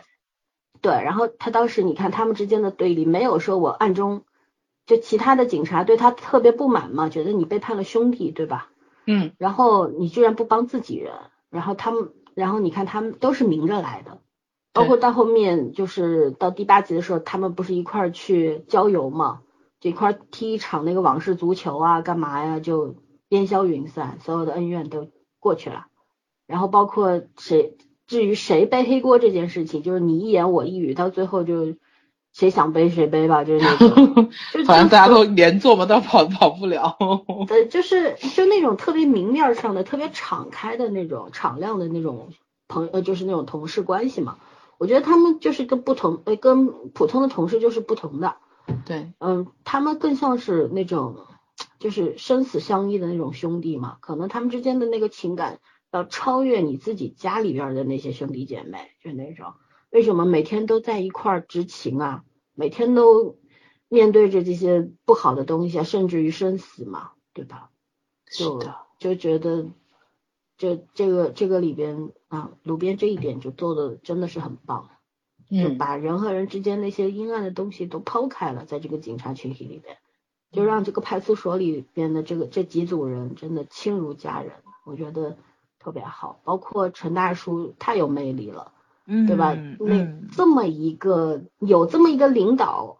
我觉得如果他是我领导，我我愿意替他卖命，就这种感觉，对就是对对，反正我嗯出了事儿，你一定会帮我的，是的，就对这种感觉。这是我人生中希望的碰到一个领导，但是你长大才知道，这种领导真的是可遇不可求的。没错，对，嗯基本上没有吧。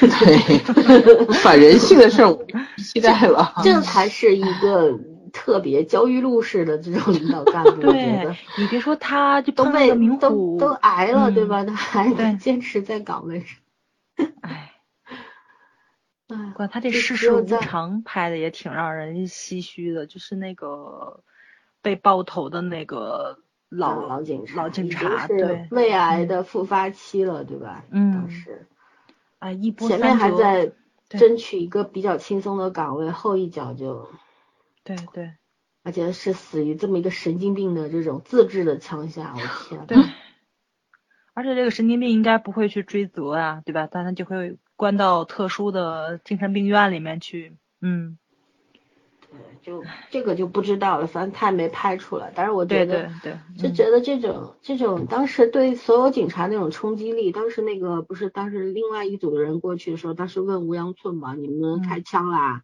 什么的，那个因为警察每开一枪都会受到调查嘛和嗯。监察嘛。然后吴阳春说我我现在没有情绪跟你说这些，因为我也很慌张，对，我现在还没有稳定下来，你不要跟我讲这些，我我就觉得特别写实嘛。嗯就是我我当时看那一段的时候，突然想起《士兵突击》了，你知道吗？就是嗯宝宝强当时许三多在那个战场上，在那个边境线上面，不是近距离杀嗯了一个就是毒贩的老婆嘛。对，这其实也是对方拿枪要打他了，他才一一个一招制敌把他扣了他喉咙，然后死了嘛。嗯，然后，但是他当时缓不过来了嘛，就很多很多天甚至想要退伍不干了，就那种。嗯就其实就是是个人的话，他遇到这种情况都会慌的，哪怕是你受过了特殊训练，但是你对，就是你面对这些你直面生死的时候，你怎么冷静下来？你当时那一刹那，你肯定是控制不住自己，肯定会很慌。像乌央村这种老警察，二十五年的老警察，他当时他是很理智啊，他可以击杀这个犯人啊，然后他也可以处理善后很多的问题啊，但是他心内心那个波动是巨大的，这是不可否认的。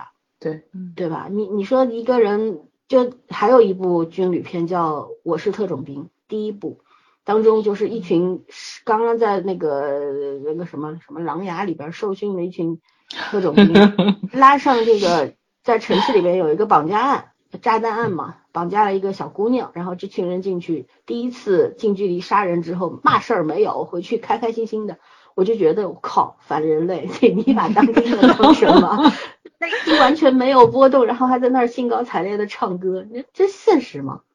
对吧？这不现实的。嗯，对我觉得真的只有反人类、那反社会人格才做得到这样。没错没错。哎，现在我觉得有时候编剧编的剧情挺不走脑子的都，嗯，他自己都没想当人了，你让他们有人性，写出人性，怎么可能呢？对吧？哎呀，反正我觉着卢边弄不好这个取材，真的是可能在这个派出所里面他待了两个月，两个月啊，一猜就是，对，待了两个月，嗯然后就是跟着他们吃饭、睡觉，然后跟着他们执勤啊什么，就嗯本来这种人就是这种编剧就是很有天赋的嘛，对，非常有天赋的一个人，他其实他应可以说呃看到一个什么就可以联联想到更多的东西，甚至于他能拿到很多的一手的资料什么的，可以写出一个比较完整的故事。对，然后嗯就觉得对，就要讲到这个了。我们的下一个问题就是，你觉得如果你是个编剧，咱也不说现在那些人，你是个编剧的话，你是中国的编剧，你觉得你能写出一个类似的这么好的作品吗？写不出来。我今天还在说，我说罗编真的很深入、很扎实的去了解这个行业。嗯嗯嗯，因为有些东西并不是说你有这个能力就能写出来的，你凭空编出来的那些细节一定会被人吐槽的。有些常识的东西，你未必都能顾及得到。嗯，而且他这个其实写了半天，很多都是比较贴近那个韩国的那个社会的一些问题，比如说那个扔孩子那个事件，对吧？对啊他们啊，说为什么现在越来越多的人开始去扔孩子了？因为现在好像只要得到了父母的同意，孩子就能够被收养。到孤孤儿院里面可能那这样会有，他他的意思是单身的母亲，就未婚的单身的母亲，嗯呃，他要他要把孩子给别人领养的情况下，得到那个孩子的父亲的同意。但是哦通常情况下，既然是单身的母亲，那父亲基本上就 我觉得着，或者人家就这个韩国社会对女性很不安全，我搞得很对清楚。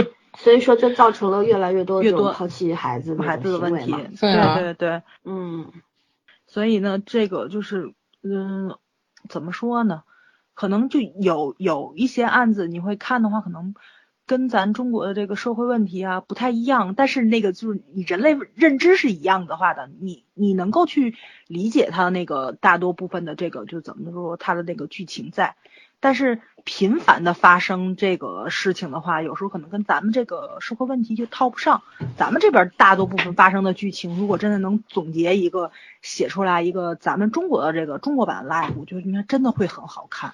对，中国版的比如说像这 UP 经济想拍，骗案但是不呐好对吧拍。我们会我们可以看《人民的名义》嘛，高大上的是吧？不要可以啊。吐槽吐的如此准确，可以吗？其实 其实真的，我我觉着啊，Life 如果拍一个中国版的话，一定会很好看。在哪儿你知道？因为咱们的好演员特别多，真的。其其实我是觉得中国嗯编剧是有能力写的，你想想看编辑部的故事，怎么可能写不出来？是不让写嘛？或者是不让写我觉得这个题材一定让写，因为这个其实是站在警察的角度上的。对但是有一些敏感的角度，你到对，中国有些编剧来写，事件必须以，嗯，对，必须要高大上，到最后结局一定不会是让你走一个开放式的。对，因为你看 Life 这个之所以它这么写实，就咱看了半天，你觉得会很写实，是因为它从上到下它都黑，它不只是黑司法他们自己内部，老百姓他也黑。但是呢，就是到咱们这边呢，你就必须有选择性的黑，所以你这个剧本的利益你就会打个折扣，然后故事性上的这个呃取舍性取舍的问题，然后你又得打个折扣，所以呢，你就会慢慢的就是，即使故事很好看吧，这个流畅度、剪辑度也有，演员演技也有，你就会觉得可能跟韩国一比，夸啪嚓就下来一段儿，肯定是有这个差距在了就，对，所以哎呀，这句还真挺难超越的，对，我其实为什么问这个问题啊？我当时是想过，如果我有朝一日学会了，就就学会了怎么写剧本的情况下，我能不能写出一个？我觉得我打算你去学导演吧，我觉得你写剧本浪费。你你你什么意思？不是，在中国当前环境下，你是导演，你可以自己写剧本，然后自己拍，没问题。可是你如果是编剧的话，就完蛋了。真是狐朋狗友，太看得起我了。我跟你讲，就是我当时想，为什么就为我就觉得我的实际的，因为工作这么多年，这个实际的经验是是足够的，但是我一定写不出来，是为什么呢？我觉得嗯站在山里这条是吗？这这个这这个立场我站不住。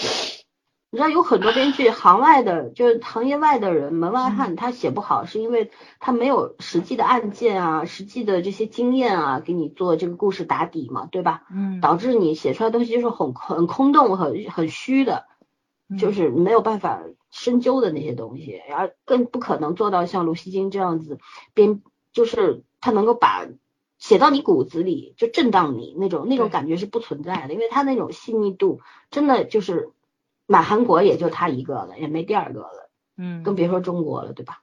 对，但是我觉得就是最大的问题，我觉得还是站不准那个立场。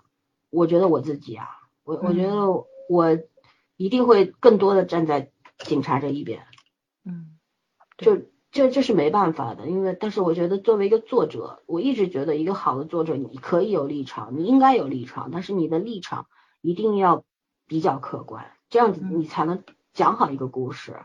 可是也没有人会比你更了解啊，对啊，但你如果有一定的偏向性的情况下，就嗯，比较难通的。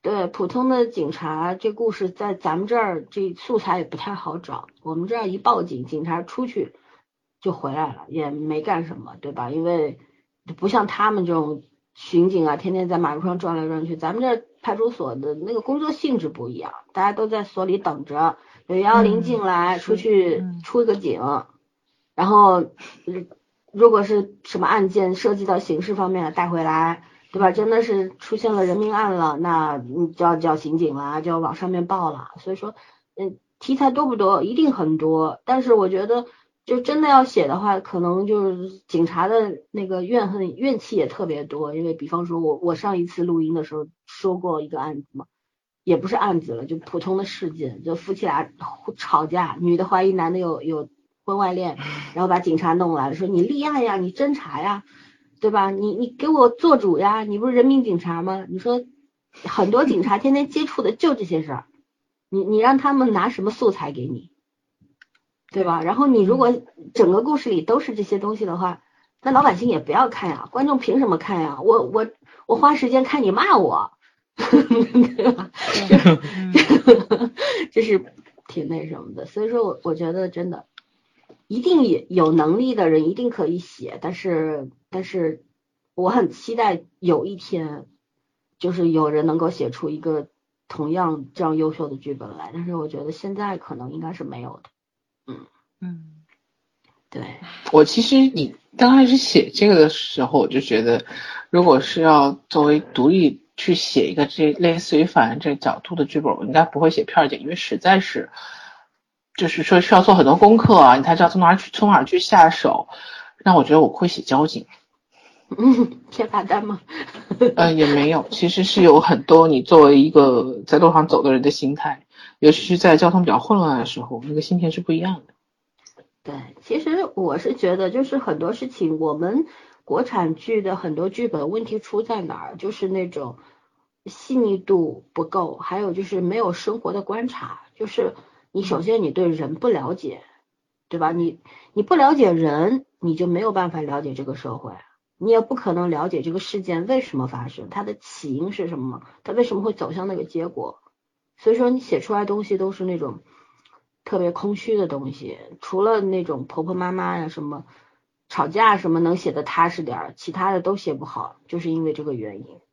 就我还是觉得做做这个行业的人，你不仅要有理论知识，然后有文学素养，更多的要有生活的那种阅历，然后要有自己的那个那个那个三观一定要健全，不一定要正啊反啊，但一定要健全，对对吧？嗯 OK，那我们最后一个问题就是有，你可以说一两个让你比较印象深刻的镜头，然后我们就可以结束这一部剧了。让早上先说吧，你有没有什么让你印象特别深的镜头？嗯，印象可能特别深刻的镜头太多了就是所有的警察在受委屈的时候，我都挺难受的。对，嗯 就是怎么说呢？嗯，不公平性在吧？就是可能是咱们普通人的这个一个生活的小事件，但是在警察他他们的话，他们是在职场，对吧？就比如说，就跟我服务业一样，然后或者说大家出去吃饭一样，服务人员他是在职场，然后你可能只是出去一个生活的一部分，所以在那个时候，就是你是甲方，他是乙方，所以他他是一个弱势群体，即使他是有公权力在的，但他其实是一个弱势群体。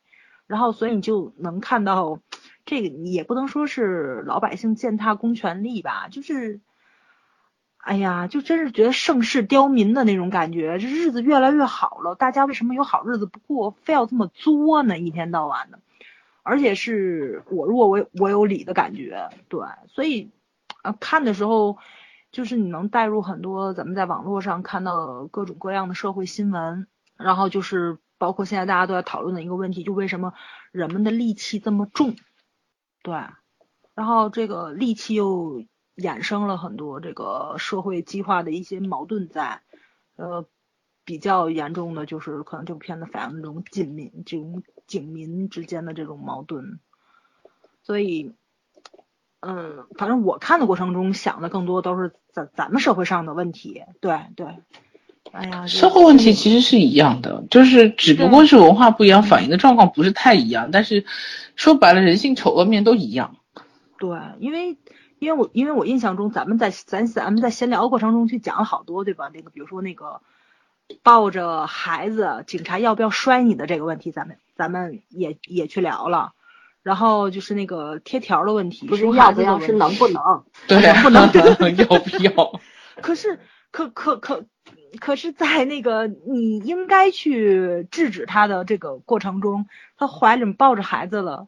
如果说我是那个警察的时候，我确实要去想，其实那个警察也是情绪失控了，你知道吗？对，肯定是，嗯，就是人都会情绪失控嘛。还回到人，警察再怎么说还是人。就是你不可能希望于一个人没有情绪，嗯，对你，你要求你的权利的时候，你为什么不考虑对方是怎么怎么回事儿？对，对吧？嗯、哎呀，我太喜欢这里面程东日了，很久没见他演这样的角色。他马上新的又来法官啦。还是对啊，他不是肯定法官没有这个好玩高。雅了。对对对，嗯，我还觉得他接地气，蛮好玩的。我家男神还是厉害的，嗯，老爷子真的是什么老爷子，人家五十岁都不到，好吗？头发白了。他这里个性，不然。他这里边实在是老爷子，不能怪我呀。好吧，那那圈圈呢？有什么印象深刻的镜头吗？你知道我印象最深刻的镜头是哪个吗？嗯是他们参加完那个呃吴吴阳春他妈妈的葬礼，然后他爸爸一个人在回就是说回家的路上，嗯因为老森说了嘛，就是之前这个剧里面难得有几个像风景一样的镜头，你知道吗？就是嗯这是其中一个，就突然突然正，比如说你是一个正常走路人，突然停下来那种状态，然后当时我真的觉得，这才是老爷子，真的很会演，那几步路走的让人心酸满满啊那种感觉，嗯而且好像那句那句正好有个歌嘛，那句歌词叫什么？在这个世界上，好像我只要有你，就大概就是这个意思，因为我看了中文翻译嘛。嗯，对，我真觉得那个，哎，让人感慨万千。就是说，人怎么都是在失去了以后才能，就是冷静下去想这个过程，而不能在过程里面自己做好，自己把自己的人生控制好。就好像一定要人生完结，我们才有时间去坐下来去回头想想，不管是这个人还是自己一些一些过往。对的嗯，像我觉得那个画面是停下来，但是那个其实太多想表达的内容。嗯，对，对他真的，我觉得那段戏那集戏里面，因为那天好像是同时是婚礼和葬礼吧，嗯，对正好嗯对正好又赶在了同一天，我觉得这个设计也安排也很有意，也很特别。然后这个气氛的喜中带悲的气氛，真的，我觉得就是在这个李李顺仔这个老爷子身上得到了升华，就是没有走很悲哀的路线，但是你能感觉到那种满满的那种哀痛吧，心里的，嗯，那，圈圈说这个，我多说一句，嗯三宝老老爷退休那天救了那个孩子，他们一路警车开到往医院送孩子的那个过程中，实在是太爽了。尤其是那个谁徒弟跟那个三宝爷爷说嘛，说那个这是送给你最好的一份退休礼物。老爷爷说对，这是比金子还要宝贵的人命，哇塞！我觉得那一段确实是，我觉得就是炉边永远都是在让你极度绝望，对对，人性给你撒把狗粮是吧？对对对对对对，然后再给你来一小段希望，然后觉得感觉特别特别好，嗯，对，反正这片子看的也不能说叫坐过山车吧，就是。呃在那个就是人生玻璃碴子里面叫什么找糖吃，俞敏洪讲人生在怎么说，在绝望中寻找希望吗？很多年前那句话也差不多这意思。嗯，嗯嗯不需要人生不需要辉煌，人生需要不停的给我一点点能量，让我继续撑下去，往前再走，多走几步。对啊，好吧，那我也说一个，我其实，在好像上一期节目里有提到，就是他们当时追那个连环的那个强奸孩子的那个性侵，嗯也不是性侵，就是强奸了那个，对，那个前什么登山运动员还不是柔柔道运动，啊啊，然后当时李光洙不是跟他就是厮杀嘛，对吧？嗯然后就那个怎么说呢？因为他本来就是一个柔道选手，国家选手就很厉害，他比普通人肯定那个水平要高嘛。的那个对，那麻抗比较抗麻醉嘛，因为他肌肉那个比比较强硬嘛，你电的电不到他那种感觉。对，但是但是其实当时呃，就是他麻醉一下大概能够持续三五三到五秒，有些人比方说比较容易醉的，喝酒容易醉的那种人，可能就一下电一下就晕过去了。就这种，嗯。然后像这种人不行，但是后来几下，其实李光洙那场戏我看的我我热泪盈眶，你知道吗？嗯。我我特别难受，就是因为，嗯，他后面那那几下电他其实刻意的，那个人已经已经不动了，但是他还是好像两三下用那个就是那个电击电击棍在电他，然后当时我我当时就在想，我想就是其实当一瞬间想到的是，其实你看警察就是个普通人，然后遇到这些事情的时候，你想到那些那些被伤害的孩子，甚至于那个死去的那个孩子的时候，你你恨不得把这个当面前这个人给宰了吧，大卸八块，对不对？你恨不得弄死他，但是你不行，你不能，那你你怎么办呢？然后你也知道你的责任只是把他抓住，哪怕你比他伤得更惨，但是你抓住他，你的任务就完成了，其他事情不是该你做的。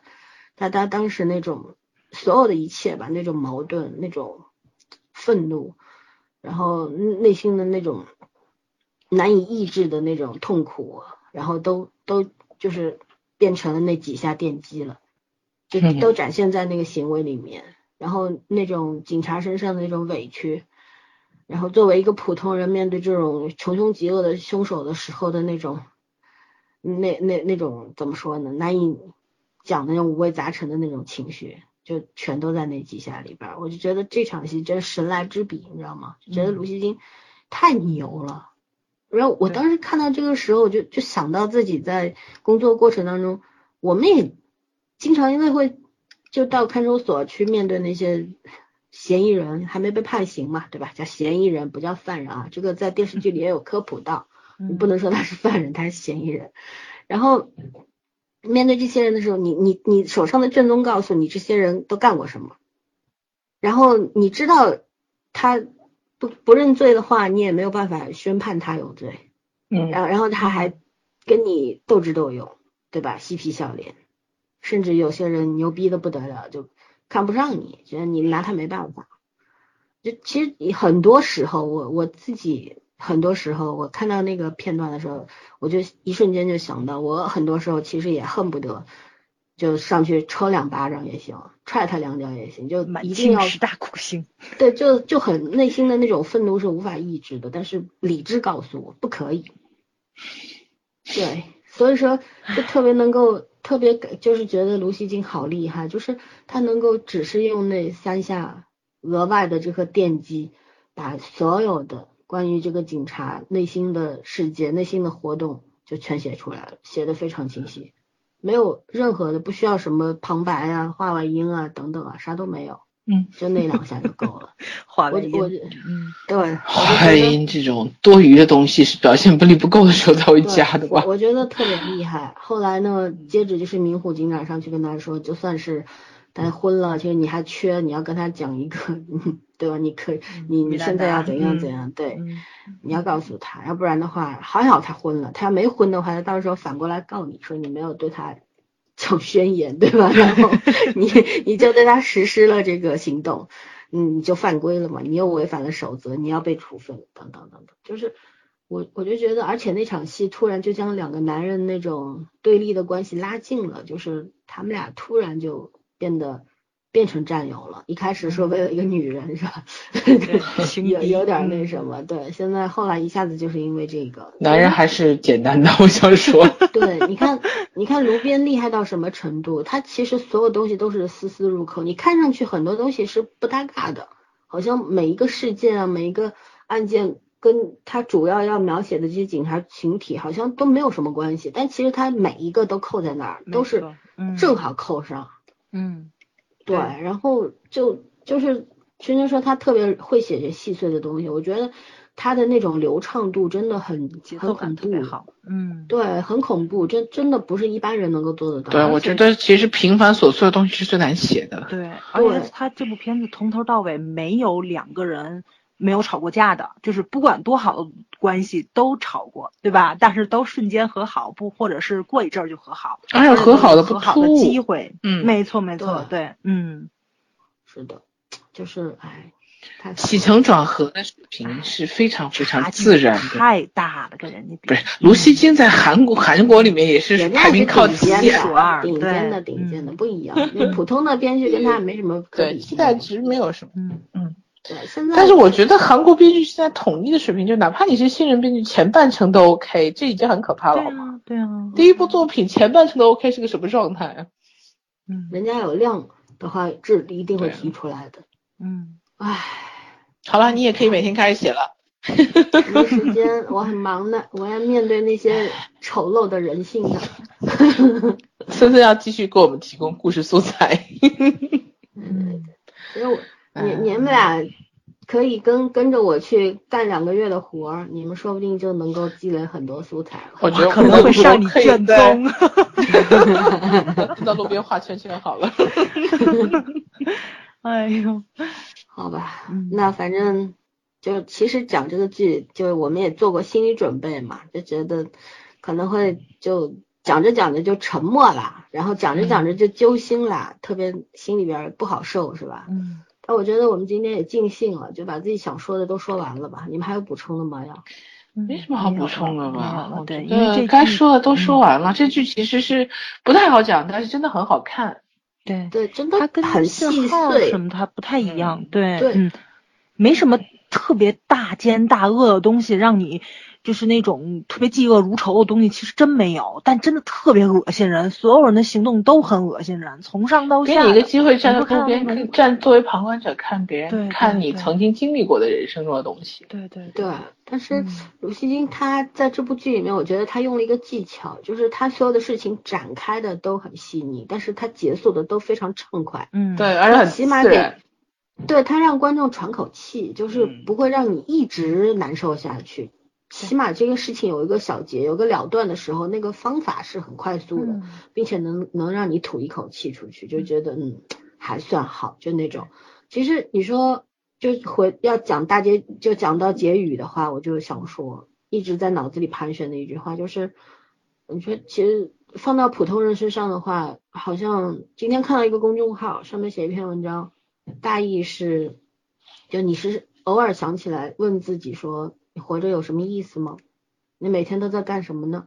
就好像回答不了是吧？就是没嗯意思啊，很无聊啊，想死 对，死不了啊，就就就这么过下去、啊，了就好好活着呗。对，然后努力的寻找一些乐趣嘛，让自己开心一点，对吧？嗯然后，呃，努力的让自己活得开心一点，是这样。我觉得这大概就是人生的意义吧，因为毕竟让自己变得开心这件事情是挺难的。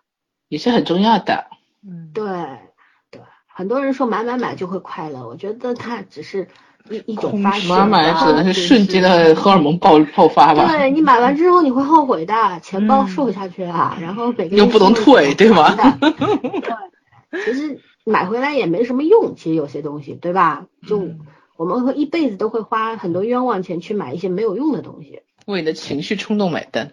对。但是我觉得这是普通人啊，警察的话更特殊一点吧，就是你说每天面对的这些小恶呀、大恶呀，那他们为什么要干下去呢？然后为什么要坚持下去呢？我觉得其实剧里边也讲得很清楚，就是当时我呃韩静武呃静武和那个他那个江江就是他师傅那个叫什么江巡警啊江警察还是什么的，那个那个叫不出来啊，就那那个人讲的时候，两个人不在那边说嘛，说的时候静武就说了一句说，就你看我们其实就是他他们那个具体的事件我我忘了，就是嗯就是那个事件结束之后，静武还还蛮开心的，就是说我们为什么要继续下去啊？不就是因为就是你听到了一句谢谢，或者说你得到了一个感激嘛，对吧？就是别嗯人觉得你做的一切都是有意义的，是值得的。对，对对，就就是这样。包括你看到最后大结局的时候，李光洙和金武两个人在那个路边，对吧？喝着咖啡，速溶咖啡的时候，然后金武说不要去看那些王八蛋说的那些东西了，喝咖啡吧。然后两个人开开心心的就往前走。那首 OST 出来的时候也特别的暖心，就是这样。嗯我就觉得像这种特殊行业，我扪心自问，我为什么要继续干下去？没有那么多高大上的什么理想啊，什么信仰，没有。就也不是吴阳春说的那种什么，我拿了一份工资，我要对得起我的工资，也不是。现在很多干的都对不起工资，工资太低了。其实 其实是什么？我我自己总结过，我也想过很多遍这个问题。答案就是就是可能你了结一个案子，甚至于在这个案子的过程当中的时候，你会也会被不信任、被误解，甚至于被重伤，对吧？嗯但是有的时候案子结束的时候，你会得到那些人的一句谢谢，很真很真诚的那种谢谢。就有时候就看到你帮助的那些那些孩子对你笑了，露出一个笑容，我就觉得嗯，好像你再多的那些委屈啊什么，就瞬间就没有了，就是那很奇妙那种感受。其实我觉得你们应该也会感受到，就是平时生活压力特别特别大，就是突然露出了乌云旁边露出一个小银边的时候，你就会觉得释然了嘛，就真的是这样。我就觉得这个剧里边也让我特别有共鸣的就是这一点，就是可能你自己都不明白你你为什么要继续，但突然就是有一个鼓励的眼神或者是一个理解的微笑就 OK 了。对，包括当时十八集的时候他们在路边执勤，然后不是有一个醉倒的女人撞了那个路边的什么。电线杆儿还是干嘛的，对吧？然后他们五个人不是把那个女女人给弄上车，让他测这个酒精度，他不肯，还打人嘛什么的。嗯。后来不是有个有个男的在旁边一直拍嘛，就说你看你们怎么怎么的，你们干嘛不首先给他一枪啊什么什么的。对。但是旁边有几个声音，那些人没有露面，但是那个声音在在画面里面，对吧？就说警察们，你们不要不要为此生气，就是你们要加油啊，你们做的是对的，你们走吧，就是这样。我觉得真的是你，你被很多人不理解的时候，只要有人理解你，你就会觉得是值得的，就是这样。对，嗯，对，所以，嗯，Live 这个剧它讲生活，也讲现场，然后也讲什么呢？讲生活的，就是讲人生的这个直播吧。人生都都只有一次，就是一场直播，所以说。我觉得这个剧的剧名起的也是很有水平，不管它读 live 还是 do live，其实都可以，因为它它所包含的这些意义，这个剧里边都有。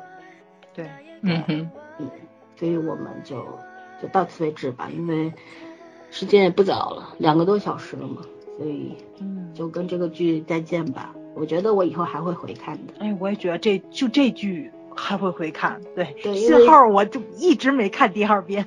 这个剧因为是每周两集这样追着看的，其实没有一直没有时间从头到尾连一遍。哪一天我休假了，我一定要把这个剧从头到尾再看一遍，再看一遍。对，嗯，对，一定能够找到更多的那种会心的东西，那种感动吧。嗯，对，好吧，那我们就再见吧。